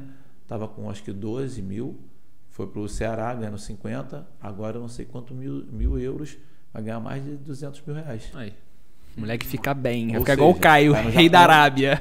Tá no Japão ganhando dinheiro. Então, tipo assim, pô, é legal para todo mundo. Eu também uhum. quero, pô. É, também quero. Mas assim, é, por exemplo, Saulo, não sei. Um, um, um, bom, um bom exemplo. É, cara, será que não. O Saulo tá com quantos anos? 23 ou 24? O Saulo, se eu não me engano, ele é 97. 97 ou 96. Acho que é 97, tem 24 anos. 24. Ele. Assim, desde quando ele tava no, no Volta Redonda, eu falava assim, ele é muito bom. Ele tem nível para jogar na Série A. Eu sim, sentia... na Série A com Fortaleza. Não, com, é, é, com o Ceará, desculpa, Fortaleza. Ele... o será que não vale a pena assim esperar um pouco, de repente? Porque financeiramente, é, quando é muito alto, né? É difícil. Financeiramente para um atleta, eu, você como resolver eu, o problema Como financeiro. não era, né? Porque é, é, complicado. A gente pensa assim, às vezes, porque o salário. Cachaça da boa, hein, rapaziada. É. o salário no Fortaleza, no meu Deus, a torcida do Ceará vai vai, vai brigar é, com a gente. O ele no Ceará não recebia um salário com certeza ruim. Digo assim. Uns 40, 50 mil. Tá bom pra caralho. Será que. É isso que eu tô falando assim. É um bom salário. É lógico que para 200 é um absurdo a diferença. Sim. Só que. Será que. Um exemplo, de repente você tá no seu time do coração. Será que não pesa? Isso que eu ficava pensando, eu não, não vivi isso, né? Será que não pesa um pouco? Porque você estando no Brasil, a, a visibilidade também tem a questão da família e tal. O salário é bom, mas eu não sei. Eu falo porque eu não estou na pele, se lógico. Se tiver num mau momento, o cara te, te manda embora, te encosta, se você machuca. Vamos botar eu como treinador. Beleza, não vai com sua cara também. E aí? Vamos lá, gente. Você fez a pergunta de eu largar o volta redonda. Vamos lá, estou no quadrangular. Aí vai para o quadrangular, eu não subo com volta redonda, volta redonda me manda embora eu deixei de ir para o Flamengo, porque o Renato Gaúcho foi embora, ganhar uma fortuna. Eu estou em baixa no mercado, o Flamengo já contratou um treinador, ninguém me quer. Aí eu, eu vou botar aí os 500 mil que eu receber no Flamengo, me contrata aí o Guarani, igual você falou, para me pagar 30 mil. Cara, é um risco. É um risco. Entendeu? Eu assumiria esse risco. Pelo meu carinho e dedicação. Sua mulher ia te matar. vida que você. Mas tô, tô ah, zoando, não, porque ela brincando. sabe como eu sou. Cara. Não, tô brincando também. Pô. É, é, tipo assim, minha maneira de ser. É, a mesma coisa um atleta. o atleta vai mal, o atleta quebra a perna e nunca mais joga. Tem um, um acidente de trabalho, nunca mais joga. E aí? Deixou ele estar lá fora com um contrato que, porra, ia mudar a vida dele. Vai pesar, cara. Financeiramente vai pesar. São poucos que pensariam no clube, no clube de coração, naquele momento, no momento do clube. Entendeu? Então o Saulo foi e, pô, Série A, se ele for bem, daqui a dois, três anos ele tá de volta. E volta melhor ainda para uma Série A. Não, o cara já tem mercado também, também, agora, né? Lá também deve ser um pouquinho legal jogar, não. Japão. No nível dele. Vai jogar contra o Iniesta. Eu quero ver o Iniesta parar ele. Aquela velocidade dele, que ele tapa não com a força, como. vai pegar, vai pegar. Onde, só Michael Lincoln joga. Só de foi de táxi. Netão, tu é o cara, velho. É moral, me amarrei, me tá amarrei. Tá Pô, tá perdoado daquele Juazeirense. Tá perdoado daquela merda.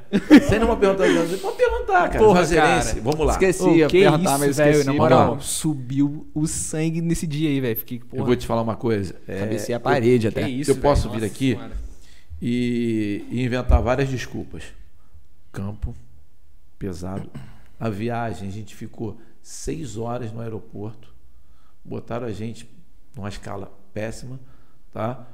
Campo ruim, um calor assim infernal, tá? O João driblou, roubou o zagueiro driblou, ia sair cara a cara. O, o zagueiro puxou ele pela camisa e a falta cartão amarelo. Ele já tinha cartão amarelo, era expulsão. No segundo tempo estava 3 a 2 O Luiz Paulo estava de meia, achou o bebê num contra-ataque. O cara chutou o bebê por trás, falta. O juiz não deu cartão amarelo, era o segundo cartão amarelo. Menos dois os caras ficariam. O juiz não expulsou ninguém. Tá? A bola do Naninho, o goleiro fez uma defesa milagrosa. A bola que bateu na trave. O João Carlos saiu cara a cara, estava 3 a 0 Em vez de tocar para o manga, quis driblar o goleiro, perdeu o gol. Tem várias desculpas. O Andrei saiu machucado. Ah, posso inventar várias desculpas para você. Mas o futebol, é, felizmente, infelizmente, ele é, ele é apaixonante por isso. Você não sabe o que pode acontecer. Os caras deram efetivamente, vou mostrar para vocês depois ali o que, que a gente utiliza de, de scout, essas coisas. Os caras deram efetivamente, se não me engano, dentro do gol, dois chutes a gol. Não me engano, não, tenho certeza. Um, que a bola pegou na trave, veio no rebote, o cara chutou a bola, passou embaixo do pé do Oliveira e entrou. Então foram dois chutes a gol, que bateu na trave e o rebote, o cara fez o gol. Dentro do gol, eles não chutaram mais bola nenhuma. Cruzaram a bola, foi para escanteio. Escanteio, o cara bateu, nós falhamos. Tomamos nosso primeiro gol de bola parada no ano. Foi um azar também, que nem o Andrei Não, não. machucou, o Vinícius ter entrado no meio do jogo, isso não, também mas, é. Não, mas aí, tipo assim, foi mérito do cruzamento do cara do Juazeirense, mérito da- do cabeceio do Canu e falha da nossa marcação. Então foi o nosso primeiro gol de bola parada, estava 3 a 1 3 a 2 gol do Canu. Depois o cara cruzou a bola, bate, rebate. O João podia ter botado a bola para frente, depois de um escanteio. Resolveu dar um escanteio de novo para os caras. Os caras bateram o escanteio, de novo o Canu subiu, cabeceou, fez o gol. Pô, 3 a eles 3. botaram esse cara pra poder ficar jogando a bola na área. Sim. Então, ou seja, nós Era um fomos nosso 10, eu acho, um gol. baixinho, nada entrava. Aí bot... Não era um, não era um 10, um 11. Tinha um baixinho cabeludinho lá. Não, mas esse foi o cara que cruzou a bola. Aí não dava, porque não tinha ninguém na área. Heitor tirando tudo e tal. Botaram esse canu, aí ficou parado lá na área, esperando só a bola na cabeça. Não, só, só no bola área. escanteio, porque não tinha cruzamento. É. Então, nosso segundo gol de bola parada, os caras empataram o jogo. Então, cara, mérito do cruzamento do cara, erro nosso. Depois disso, sabe quando nós tomamos um gol de bola parada? Último jogo, gol do, do Altos. Bola parada, só tomamos três gols de bola parada esse ano. E eu cobrei muito, fiquei muito puto no vestiário. Eu não admito tomar gol de bola parada. Não gosto. Porque a gente treina pra caramba, não pode tomar gol de bola parada. A gente está equilibrado, tá parado. Uma coisa é o cara pô, driblou, pegou a defesa correndo de frente pro gol, cruzou, o cara escorou meu zagueiro e fez o gol. Porque o zagueiro tá de, pô, de frente pro gol, tirar a bola às vezes é difícil. Agora, no escanteio, numa falta, tá de frente pra bola, pô. Ataca a bola. Tomamos um gol, falta de ataque na bola, o último gol contra o Altos. Então, bola parada, os caras resolveram o gol. A gente sabe que bola parada, 70% dos gols hoje são de bola parada. Entendeu? De algumas equipes. Não é o nosso caso. Nosso caso é um, é um time que a gente gosta de propor o jogo, transição, é, circulação, imposição, igual o Flamengo também faz. Tomamos um gol de bola parada. Foi ruim, foi ruim pra caramba. Mas, pô, não, não- você não via assim, imagino eu, pô, num vestiário, 3x0 primeiro tempo. Pô, Sim. eu pô, tirando o print do placar, postando stories e depois passando vergonha. Pô, no vestiário, a galera lá, mais dando rindo, meio Não. assim, porra, não Cara, tem não. Não tem. Nego assim, por ah, acho que já Cara, deu, sabe sabe o que vamos o pior? ver. Sabe onde teve isso? hum. Contra o Brusque.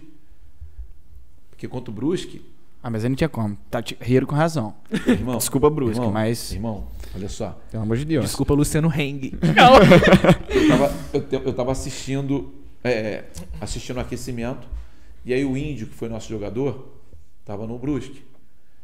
Acabou o aquecimento, ele veio me cumprimentar, Netão, não sei o que, conversando com ele, o nosso time descendo, eu conversando com ele, saiu, o cara da rádio me parou, como é que é, não sei o que, o jogo, blá, blá, blá. Pô, volta redonda, alguma estratégia? Não, a estratégia é tentar é, levar o jogo para a reta final, tentar um gol, e tentar se defender, papá. Quando esse Miguelzinho, eles não ligaram as pessoas, começaram a molhar o campo. Nós aquecemos com campo seco. Aí eu desci e falei para os caras, ó, com a zaga, atenta, porque eles molharam o campo, a bola vai ter rápida. Heitor, era Heitor e William Mineiro. Cuidado, não sei o quê. Não, beleza, né? Tranquilo. Começou o jogo, os caras saíram a bola, deram para trás, se impressionou, pressionou, pressionou, deu no goleiro, o goleiro deu chutão. A bola deslizou, o William Mineiro se perdeu na bola, o cara matou no peito, levou cara a cara, com 15 segundos de jogo, cara a cara, tum, bateu a bola na trave do Douglas e saiu.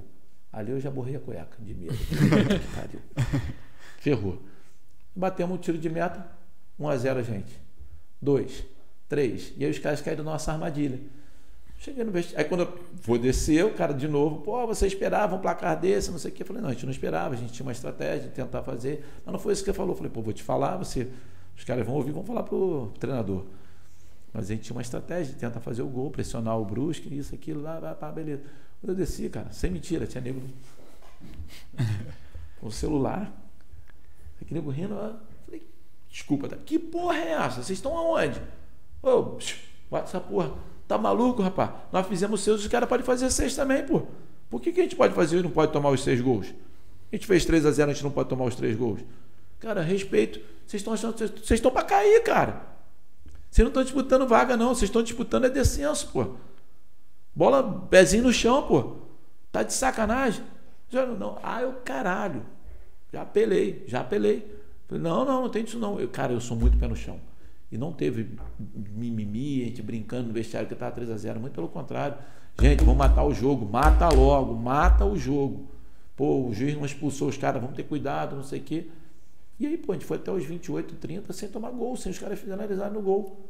Pô, foi um relâmpago, foi um entrador. Acho que foi quase 48, 49. Não, não, os caras deram 11 minutos de acréscimo. Pô, isso aí, cara, isso aí. É, Porra, não existe. Surreal, foi surreal. Então, tipo assim, ainda tem uma tem muita desculpa, uhum. mas, Pô, mas a realidade ali, foi a bola parada. Eu senti, por incrível que pareça, é, é, aconteceu, é, a gente sempre, eu ia falar o Volta Redonda e o Flamengo, quem é os dois assim que eu acompanho, mas deve ser coisa da minha cabeça, né? Só que eu senti que a merda estava desenhada ali.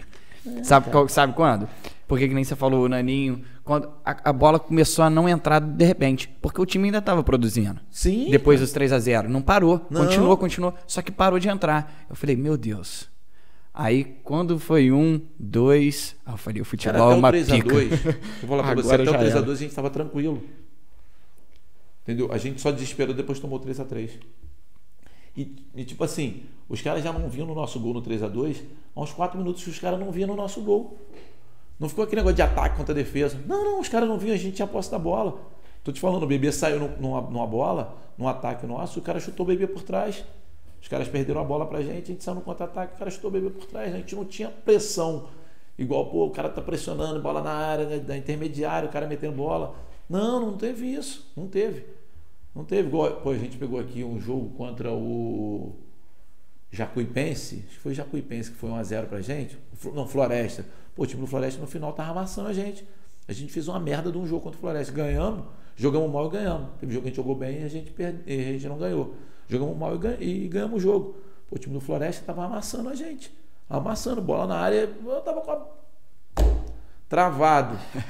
Entendeu, cara? E, mas no, no, no, no Juazeirense, os caras nem viam no nosso gol. Vieram numa bola improvável, um escanteio, a escanteio do escanteio de novo. Os caras fizeram o gol. Então, assim, o jogo estava muito tranquilo para a gente estar lá. Estava muito mais para a gente fazer o 4x2 do que tomar o 3x3. E aí você vai para os pênaltis, aí pênalti. Aí você fala assim, pô, pênalti é o quê? Vou te falar? Loteria. Mas Neto, por quê? Porque meu time para a Copinha treinou pênalti pra caramba. Todo dia, todo mundo treinava cinco pênaltis. Todo dia, durante os 78 dias de treinamento, pênalti. O time batia pênalti direto. O Marquinhos que perdeu o pênalti, eu acho. Batia muito pênalti. Tava um a um. Se tivesse acontecido um pênalti contra o Vasco, quem ia bater era o Marquinhos. Olha aí. Entendeu? Então, é, faz parte. Foda, cara. Netão, prazer te conhecer. Igualmente, cara. Porra, Obrigado. na moral, Tamo não vai dar nem pra brigar com ele na beira do campo. É. Não, Antes não pode brigar, porra, pode xingar. Não, a sorte é que lá. Dá sugestão de substituição né, do, do campo Irmão, pra, vou falar pra arquibancada, dá tempo de correr. Eu com isso. Hoje é. vocês estão aí me tratando bem, daqui a pouco vocês estão me xingando. Nada, faz pô, parte nada. do futebol. Não, não mas a é que gente eu falei. a gente entende. Xingar não, assim, não, xingar crítica que eu digo é reclamar. É, uh crítica sim, sim. Faz, assim, faz, faz parte. Hoje é legal, líder. É. Pô, legal, sensa, é, sensação de subir para a série B. Uhum. Imagina você perder 4, 5 rodadas. Pô, ainda tira esse cara, ainda bem que esse cara foi embora, veio aqui o cara maluco, que não sei o quê. cara maluco. Foi embora, pô, deu uma sorte aí, empatou um jogo, ganhou outro aí. Volta pra Rio Sul, tá ligado? É, é, pô, cara, lógico, eu só tô, é, tô tranquilo. Cara, antes de finalizar, agradecer a nossos patrocinadores, Casa Cerveja Vila Rica, Bebida Gelada. Um abraço pro Pedro que tá doente, mas. Pô, o Pedrão, cara, Pedrão tá mal, tá nem trabalhar. Eu acho que é Miguel, Edvaldo. Fica de olho nesse menino aí. E o Luan também que não pôde vir. É, para finalizar, Casa Cerveja Vila Rica, faz o pedido lá no Zé Delivery, bebida gelada, entrega rápida. Chama o Miguel no WhatsApp aí no direct, o cara responde rapidinho e manda rápido também, que os caras da entrega são. Porra, os caras são The Flash. E por final também o posto do Rede Pares, que tá um no Parque Sul, outro no Avenida Sávio Gama, no Retiro. Abastece lá, preço bom, qualidade. Pô, não tem como abastecer em outro lugar em Volta Redonda, não. Luiz, faz um agradecimento aí, você que tá com a gente agora. É, eu vou. Teve aí nesse episódio. Agradecer. Luan Santana. Agra... É, sério, não tem jeito, né, cara? Agradecer a experiência, né? A confiança aí do, dos meninos aí do canal. Não, de participar aqui, claro, de de estar tá levando a experiência para vocês aí. Prazer imenso de quem, quem me conhece sabe. É, Se tinha um episódio pra gente convidar ele, é, era esse. Valeu. E agradecer de verdade. Muito obrigado. Isso aí, Netão. Quiser falar alguma coisa? Não, eu queria agradecer o convite. o Alan que me apresentou. Foi intermediário, né? Foi intermediário aí. Né? Valeu, Alan. Vocês, o Pedro, tentaram em contato, pedi desculpa. Ontem uhum. a gente tinha marcado, eu acabei tendo outro compromisso. Mas tá, um convite para vocês irem no, no, no, treino do Volta Redonda, conhecer um pouco do nosso trabalho. Quando voltarem os jogos convidados, a gente vai tentar. Com certeza estaremos lá. Ver a situação, para ver se a gente consegue fazer um lá no, no Raulino. E, cara, dizer para vocês que eu sofro quando a gente não vence, é, vibro quando a gente vence, como se fosse é, a minha vida, porque o Volta Redonda é minha vida, é o clube que me deu a oportunidade de eu estar aqui. Então, muito obrigado ao Volta Redonda, a torcida por confiar em mim. Se Deus quiser, a gente vai subir para a Série B. A gente está trabalhando muito para isso. E a gente vai realizar esse sonho em 2021, se Deus quiser. É isso. Molezinha ao lado da taça da Série C ano que vem, se Deus quiser. E rumo ao acesso. Se Deus quiser. Valeu, galera. Tamo junto. Abraço. Uou.